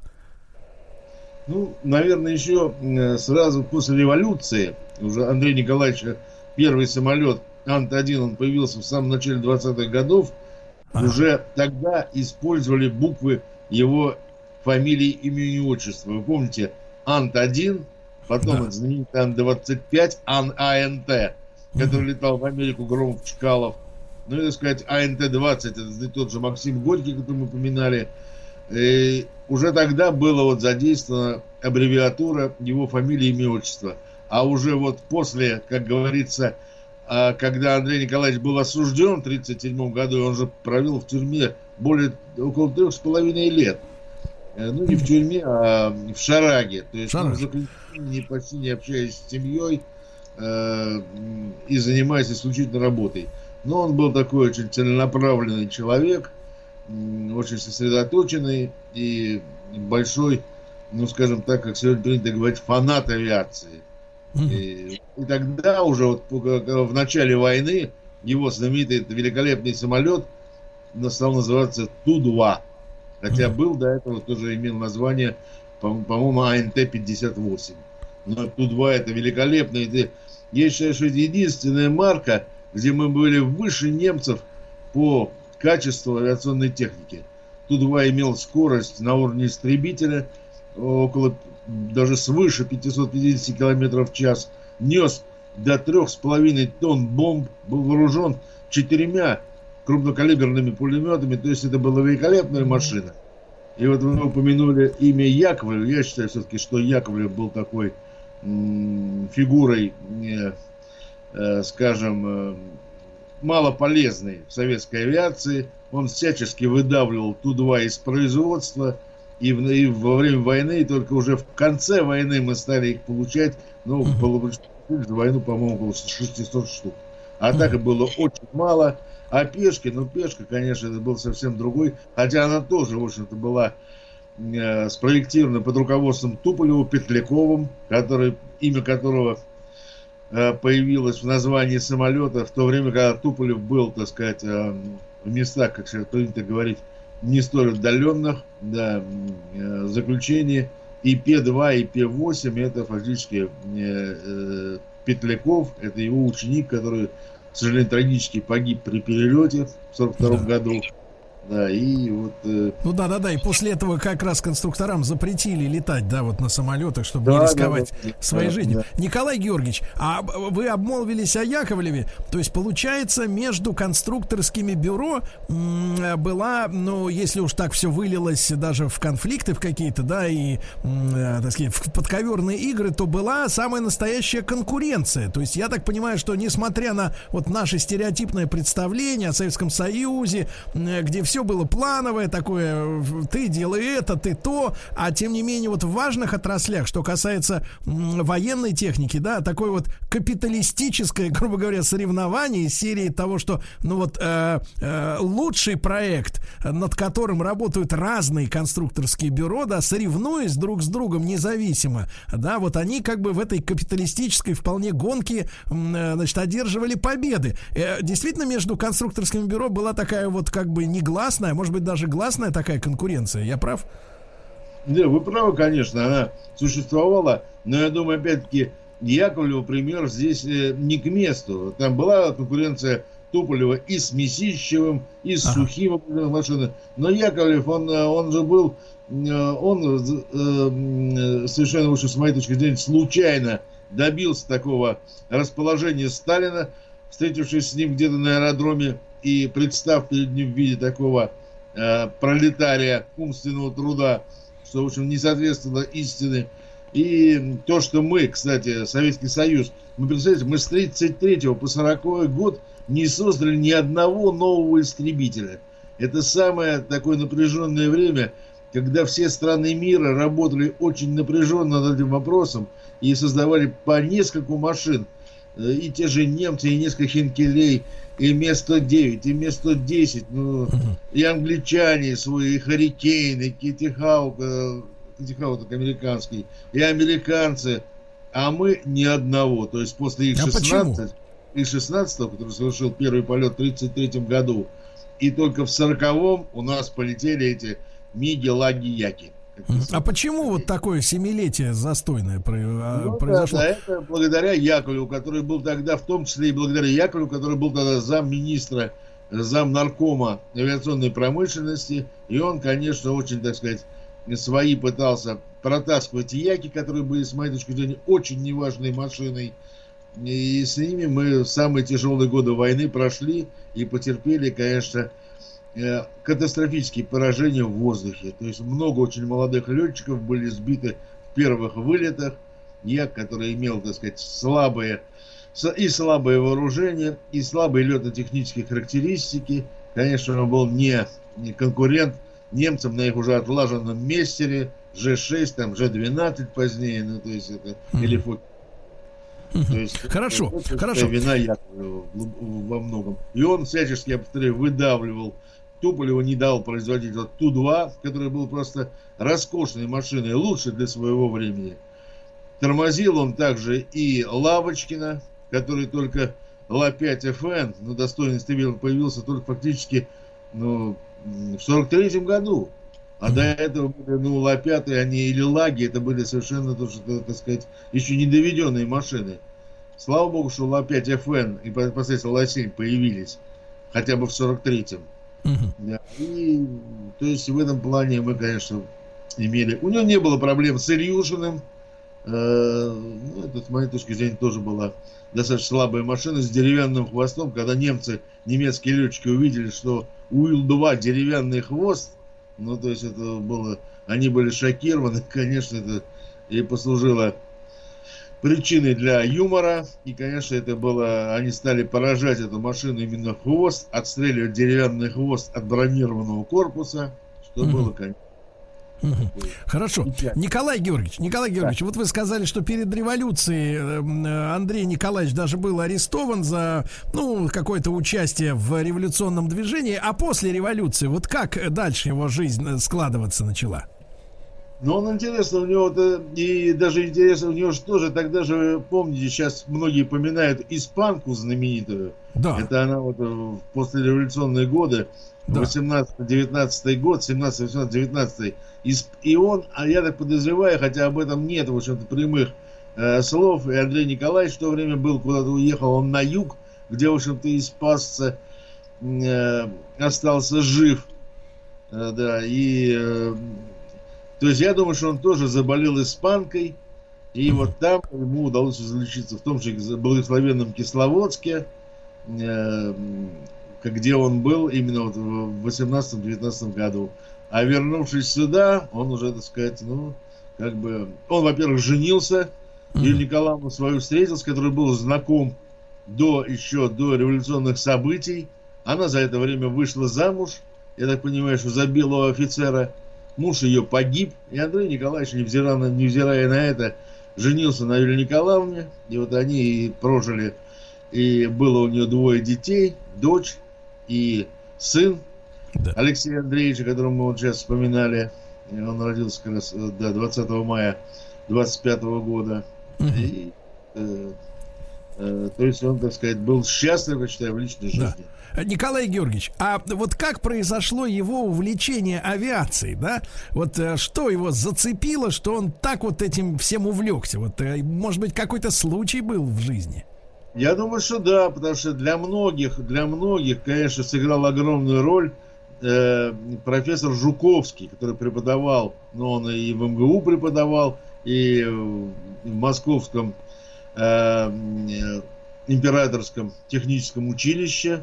Да. И, конечно, он был очень популярен среди студентов. Ходили студенты с самых разных специальностей его слушать. И Андрей Николаевич тоже, так сказать, попал под его влияние и был замечен э, профессором Жуковским, и после этого, так сказать, он был все ближе и ближе, опубликовал одну из своих очень редких научных работ, что-то там э, проблемы э, исследования батизата э, называлась она. И вот э, после этого с э, Николаем Егоровичем Жуковским он работал фактически до его смерти. А у Николая, через Николая Егоровича, сами понимаете, прошли все русские, э, вся русская авиационная мысль, и Сикорский. Кстати, с Сикорским они были знакомы, да, mm-hmm. и до революции, и после революции на одном уже, э, на одном из э, авиашоу в Париже, в Ле-Бурже, они да. встретились, и уже и Сикорскому было за 80, и Андрею Николаевичу около того, и они так это э, по-человечески обнялись и прослезились. Хотя Сикорский, он был такой ярый антисоветчик, даже в свое время выступал с призывами сформировать десант, выбросить его на Кремль и так далее.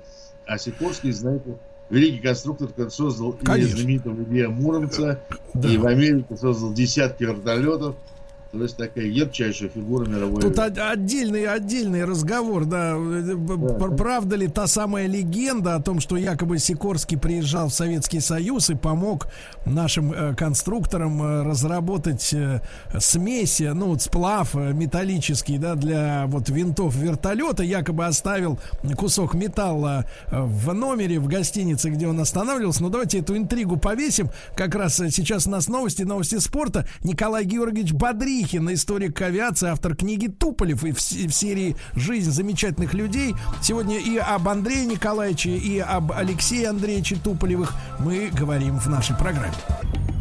Радиостанция «Маяк» совместно с образовательным центром «Сириус» представляют проект «Лекториум». Друзья мои, итак, сегодня мы говорим о наших замечательных конструкторах Туполевых, отце и сыне. Э, завтра, 20 мая, э, день рождения, отмечаем 95-летие, да, со дня рождения Алексея Андреевича. И Николай Георгиевич Бодрихин, историк авиации, автор книги Туполев, э, серии «Жизнь замечательных людей», с нами на линии. Еще раз, Николай Георгиевич, доброе утро, здравствуйте. Доброе утро, да. Да, Николай Георгиевич, я, вот эта вот история, которая тиражируется достаточно широко, про то, что э, Сикорский, да, якобы оставил сплав э, в номере отеля, когда побывал в Москве, потому что знал якобы, что у нас проблемы вот э, с, со свойствами с винтов вертолетных. Насколько это правда? Ну, я думаю, что это э, едва ли это имело место быть, поскольку, в общем-то, э, Сикорский по своим убеждениям был таким ярым антисоветчиком, что удивительно, что они встретились уже на старости лет и так по-братски с Андреем Николаевичем обнялись там в далеком Париже. Я думаю, я слышал несколько раз различные э, спекуляции на ту тему, что нам кто-то там помогал с Запада. На самом деле, я думаю, винты вертолеты действительно такая серьезнейшая тема, но там главное, что это не материал, а технология, поэтому тут вопрос, конечно, ну, хорошо. едва ли э, Сикорский здесь принял какое-то участие. Да. А Николай Георгиевич. Вот, да. да, да, да, пожалуйста, пожалуйста, да. Если возвратиться э, к Алексею Андреевичу, то надо сказать, что он уже с молодых лет тесно работал э, в КБ своего отца и принимал участие и в слож, сложнейших работах. Это вот на Ту-22, вы помните этот самолет, который, как говорят некоторые, Туполев чуть ли там, ну, хитро так протащил, как говорят некоторые. Конечно, с моей точки зрения, то, что мы сейчас имеем, до сих пор, уже в 21 веке, стоящий на вооружении Ту-22М3, великолепный, так сказать, э, бомбардировщик, говорит о том, что эти силы были потрачены не зря. А ведь ему уже, он, э, в принципе, на прототипе Ту-22, Алашеев э, на прототипе, я повторяю, совершил первый полет 21 июля 58 года. Представляете себе? То есть это самолету практически 70 лет. Вот. То есть это такие вот туполевские монолиты, конечно, тяжелые машины, они долго живущие, но тем не менее. А Ту-95, который вот сейчас, я повторяю, э, является одним из стратегов страны, он совершил первый свой полет 12 ноября 1952 года. Вот. Это фантастика просто для, для техники. Ну, американцы тоже Б-52, они практически ровесники. Б-52 тоже там буквально разница в несколько месяцев. То есть самолет того же возраста. Но это, конечно, огромные средства вложены. Но здесь это еще я хотел подчеркнуть а, Туполева энтузиазм как инженера. Ту-95 это стратегический бомбардировщик, который почти постоянно находится в воздухе, совершая пролеты на боевом дежурстве. А так как он имеет турбовинтовой двигатель, то его расход топлива в несколько раз ниже, чем у реактивного самолета, чем у того же Б-52 на тонну груза и на километр. То есть это фактически своим вот решением, созданием такого самолета на турбовинтовых двигателях, Туполев сэкономил стране миллионы тонн дорогостоящего топлива, миллионы тонн. Да. Знаете, такой, такой Николай смешно. Георгиевич, Николай да. Георгиевич, ну вот вы упомянули действительно там э, годы создания этих машин, и там э, достаточно часто можно слышать вот эти вот какие-то нытье на тему, ну вот, надо делать что-то новое, все надо, вот знаете, как в бизнесе все время там все на полках стоит с наклейкой новинка. Ты очень старинку ты не найдешь, все новое, да. Но вот если серьезно, есть же законы аэродинамики, да, есть у самолета какие-то задачи. Нет, я понимаю, что электронная оснастка, да, как какая-то начинка радиолокационная, там обнаружение, защита от обнаружений и прочее, все это должно со временем меняться. Но что касается а, самой, э, самого устройства корпуса самолета, крыльев, да, этих аэродинамических, в первую очередь, расчетов, да, ну а что тут может за 70 лет, по большому счету-то, измениться, да, насколько я понимаю? Не, ну, естественно, культура производства растет, и, конечно, и двигатель меняется, двигатель становится новый, понимаете? Ну, да. И, конечно, производство культура это очень важный параметр.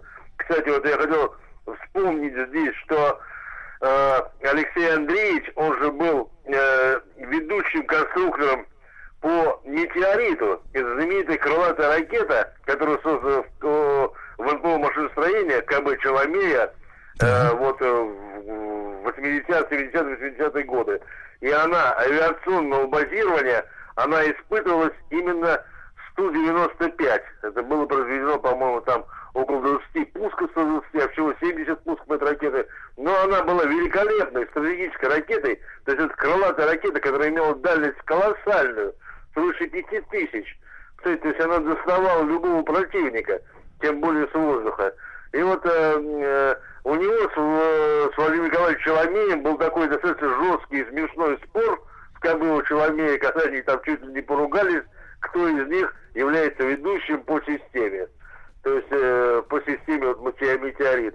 Ну и оба, конечно, были правы, потому что Алексей Андреевич считал, что с его самолета пускает, то есть он ведущий по системе, то есть это элементы вооружения самолета, а Владимир Николаевич считал, что на метеорит это создает ракета, она может спускаться из самолета, из подводной лодки, из наземной установки. Но я повторяю, что это великолепная, повторяю, ракета. Она пришлась не ко времени, это было времена Горбачева. Он сказал, у нас мир, дружба, жвачка, и никаких ракет нам не надо. И все это осталось. А в чем, а в чем специфика была вот именно метеора? Э, вот и дальность, да, или какие-то специальные... Нет, ну, метеорит, у него скорость звуковая, представляете, он же он был, он почти гипер, ну не почти, как не говорят, но он был трехмаховый. Три скорости звука он имел, это колоссальная скорость. Дальность, я повторяю, которая для крылатых ракет была недостижима. Крылатая ракета, ее болезнь, это небольшая дальность. Все эти вот П-5, там, Челомеевский, там, а, аметисты, малахиты, они дальность до 500 километров. Не только вот на вулкане, это уже того же времени, примерно ракета, и вот на, на метеорите они достигли такой хорошей дальности. А на метеорит, ну вообще, это колоссальная дальность, она практически стала стратегической. То есть доставала через Северный полюс до Штатов. Ну и вот и это сбудилось. Да. Николай Георгиевич, а э, формально или, или по сути, э, что произошло? Почему, э, так сказать, Туполев оказался в шарашке? То есть, что, что ему там вменяли в вину? Ну, я думаю, это надуманное там, как всегда, обвинение, какая-то ерунда. То есть он такой был достаточно веселый человек, мог, так сказать, достаточно жестко, ну, в юмористическом плане кого-то охарактеризовать. Кому-то это не понравилось, кто-то настучал, и он, так сказать, отправился в эту, в эту шарашку, где пробовал это немало, три с половиной года. И вообще я заметил, как пытался вот, э, смотрел по деятелям отечественной науки и техники, мало кто был, кстати, казнен вот Сталиным.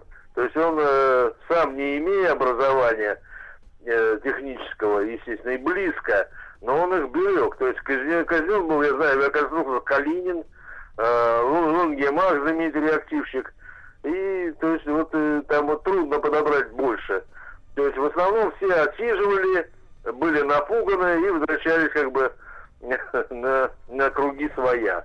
Но среди них Андрей Николаевич, который, так сказать, э, был освобожден только в июле 42 года. И здесь, опять-таки, Берии э, положительная роль в том, что Берия ему говорил, самолет в воздухе, вы на свободе. И так оно и было. Как только Ту-2 совершил первый вылет, э, испытательный еще, то освободили Туполева и большинство из его соратников. Да. Такой стимул, да, в производстве. Да, да, да. А причем, не надо сказать, что мы не сказали, ведь Андрей Николаевич, он был творцом не только самолетов, но и торпедных катеров. Вот знаменитый торпедный катер Г-5, который которых выпущен несколько десятков, и который состоял на вооружении советского ВМФ, был разработан именно Андреем Николаевичем Туполевым, который был большим спецом и любителем торпедных катеров, вот этой глиссады, посадки на волну, на поток воздуха, который образуется между корпусом и э, водяной гладью. То есть он здесь был э, глубоким исследователем, и в свое время там, где сейчас э, на улице э, Баумана, э, около МВТУ, там, где стоят старые здания, э, здесь сейчас кому-то отдали, рядом с, с музеем Жуковского, э, который отдали какому-то там, я не помню, Лусков отдал какой-то там, не помню уже даже чему, там было первое здание САГИ, и там был обра- сооруженный Туполевым канал, канал? по-моему, 600-метровый, представляете, который был идеально имел Э, совпадение глубин, то есть глубина одна и та же, то есть горизонталь была выставлена, то есть это было колоссальное, в общем-то, э, такой научный стенд, необходимый, в котором он как раз вот работал над доведением своих глиссеров. А, Николай Георгиевич, а ну тема огромная, конечно, но вот э, э, у сына Туполева э, тоже Алексея Андреевича, да, ну, не было вариантов э, не пойти по стопам отца.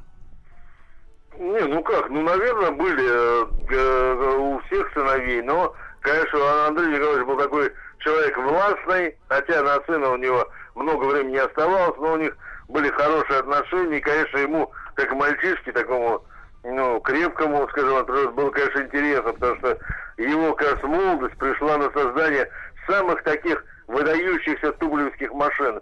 Это и Ту-104. Кстати, он совершил первый полет, когда Андрей Николаевич было там, э, Алексей Андреевич виноват, когда ему было 30 лет. Первый полет Ту-104. Потом по Ту-98 бомбардировщик, э, который впервые превысил скорость звука на следующий год. Потом появился Ту-114, гигантский наш лайнер, вот на которого, схожий с которым Ту-95 по той же схеме сделан, который, кстати, Ту-114 он имел одну катастрофу, в которой погибло, по-моему, там нет, ну, два или три человека. Такое на аэродроме столкновение, но считают, что это катастрофа, потому что люди погибли. Да, и потом началась эта колоссальная работа на Ту-22, вот, который сейчас до сих пор, это же была уже какая-то там, я не помню, восьмая или девятая модификация, вот Ту-22М3. А были Ту-22 Шило, так называемый, который очень много, достаточно много бился. Это Ту-22К, Ту-22Р. Потом появился Ту-22М0, потом Ту-22М1, Ту-22М2, который уже был на вооружении. Ну и Ту-22М3, который ему наследовал и который до сих пор является такой я считаю, прекрасной машиной, многорежимной, которая имеет э, возможность полета на сверхмалых высотах да. с распрямленным да. крылом и э, с высокой сверхзвуковой скоростью на больших да. высотах. Николай Георгиевич Бодрихин с нами сегодня. Радиостанция «Маяк» совместно с образовательным центром «Сириус» представляют проект Лекториум. Друзья мои, историк авиации, автор книги Туполев и в серии «Жизнь замечательных людей» Николай Георгиевич Бодрихин сегодня на связи с нашей студией. Николай Георгиевич, а вот э, эра гражданской авиации, с чем мы, собственно говоря, хорошо знакомы. Я свой первый полет э, совершил в 10 лет вот на самолете Ту-134, в котором, и, в общем-то, больше я этого нигде не, не встречал, в котором э, первые два ряда кресел были развернуты друг к другу, а между ними, как в купе поезда, стоял стол. Да, это я запомнил, да. Причем бабушка э, взяла билет именно на первый ряд, говорит, Сережа, будешь сидеть впереди, а в итоге я сидел задом. Ну весь, по, весь полет, да. Николай Георгиевич, вот этот переход гражданской реактивной авиации, э, да, вот эти самолеты, они, на, на, насколько эта разработка тесно связана э, с военными, да, проектами? Вот тот же Ту-130 134, Ту-155. Вот э, как вы оцениваете? Ну, конечно, да. Ну, Су-34, он, в общем-то, не имеет, э, скажем так, военного аналога. Я считаю, такая самая элегантная машина отечественной авиации, ну, пассажирского флота наверняка. То есть он просто красавец, если смотреть на Су-34. Мне до сих пор жалко, что его сняли, хотя он имел очень незначительное число катастроф, сняли с эксплуатации. Конечно, Туполев э, очень э, большой прошел путь и сделал много для отечественной гражданской авиации. Это и первые его самолеты, когда там, если помните, там было и Ан-3 пролетарий, и ТБ-1, который имел уже и, так сказать, э, гражданский аналог, это Ан-4, и Ан-14 «Правда», и Ан-16, и гигант этот Максим Горький, о мы уже поминали несколько раз – ну и, конечно, самолеты уже после военного времени, это прежде всего, конечно, Ту-104, фактически, де-факто, это первый реактивный э, лайнер в истории, хотя англичане, я повторяю, ну, с ними сложно бороться, хотя они всячески свою комету, так сказать, считают, хотя комета, я повторяю, была переделана кардинальным образом и даже внешне изменилась очень сильно. И вот, конечно, машины, которые после этого и Ту-114, и Ту-124, но это фактически аналог Ту-104, и Ту-134, как мы говорили, и Ту-144, первый, кстати, в истории сверхзвуковой да. самолет пассажирский, да, который совершил первый полет 31 декабря 68 года. И он почти на полгода раньше, чем Конкорд, превысил скорость звука. Да. Ну, то есть это машина... Николай Георгиевич, такая... Николай Георгиевич, да. поскольку время поджимает, короткий вопрос. А все-таки вот э, уход, уход Ту-144, это прежде всего экономические проблемы? Ну, в смысле, нерентаб, нерентабельность таких полетов, э, слишком он прожорливый? Я думаю, что, во-первых, это, конечно, и во-вторых, это новое руководство Министерства авиационной промышленности. Это когда был Дементьев, это был такой творец и борец, он э, делал все, чтобы э, лучшие самолеты были в Советском Союзе и всячески, а которые сменили его уже на посту министра авиационной промышленности, они стали больше думать о даче, о, так сказать, о лимузинах, и э, а головная боль с самолетом, который, естественно, появлялась и с точки зрения экономической, эксплуатационной, то есть она была для них ни к чему. То есть, я думаю, именно вот это столкновение этих да. двух да, факторов. Да, да, Николай Георгиевич, и вопрос. По, а, я не знаю, существует ли такой индекс, но ваше представление в таком случае по аварийности вот э, тех же гражданских самолетов именно конструкторского бюро Туполева э, в сравнении там с мировыми, Макдональд Дуглас или э, Аэробус или там Боинг, как вы оцениваете? Вот, не, ну то, что 4, во-первых, эксплуатировал, сами понимаете, с 50 с 50-х годов очень долго. Он, конечно, имеет большое количество катастроф. Хотя я, вспоминаю себя, э, мальчишка, я первый полет совершил на Ту-104, да. Э, но, конечно, у него много катастроф, но он эксплуатировался, как говорится, и в хвост, и в гриву. То есть он летал э, порой и без регламентов необходимых, то есть очень напряженно на внутренних трассах, и поэтому, конечно, у него достаточно большой. А самый у нас рекордсмен по перевозкам это Ту-154 наверное, большинство из людей, ну, среднего поколения уже на нем летало. Он только несколько, назад, лет, несколько, несколько лет назад был фактически списан э, из аэрофлота и до сих пор еще остается э, в распоряжении ВВС и авиации флота.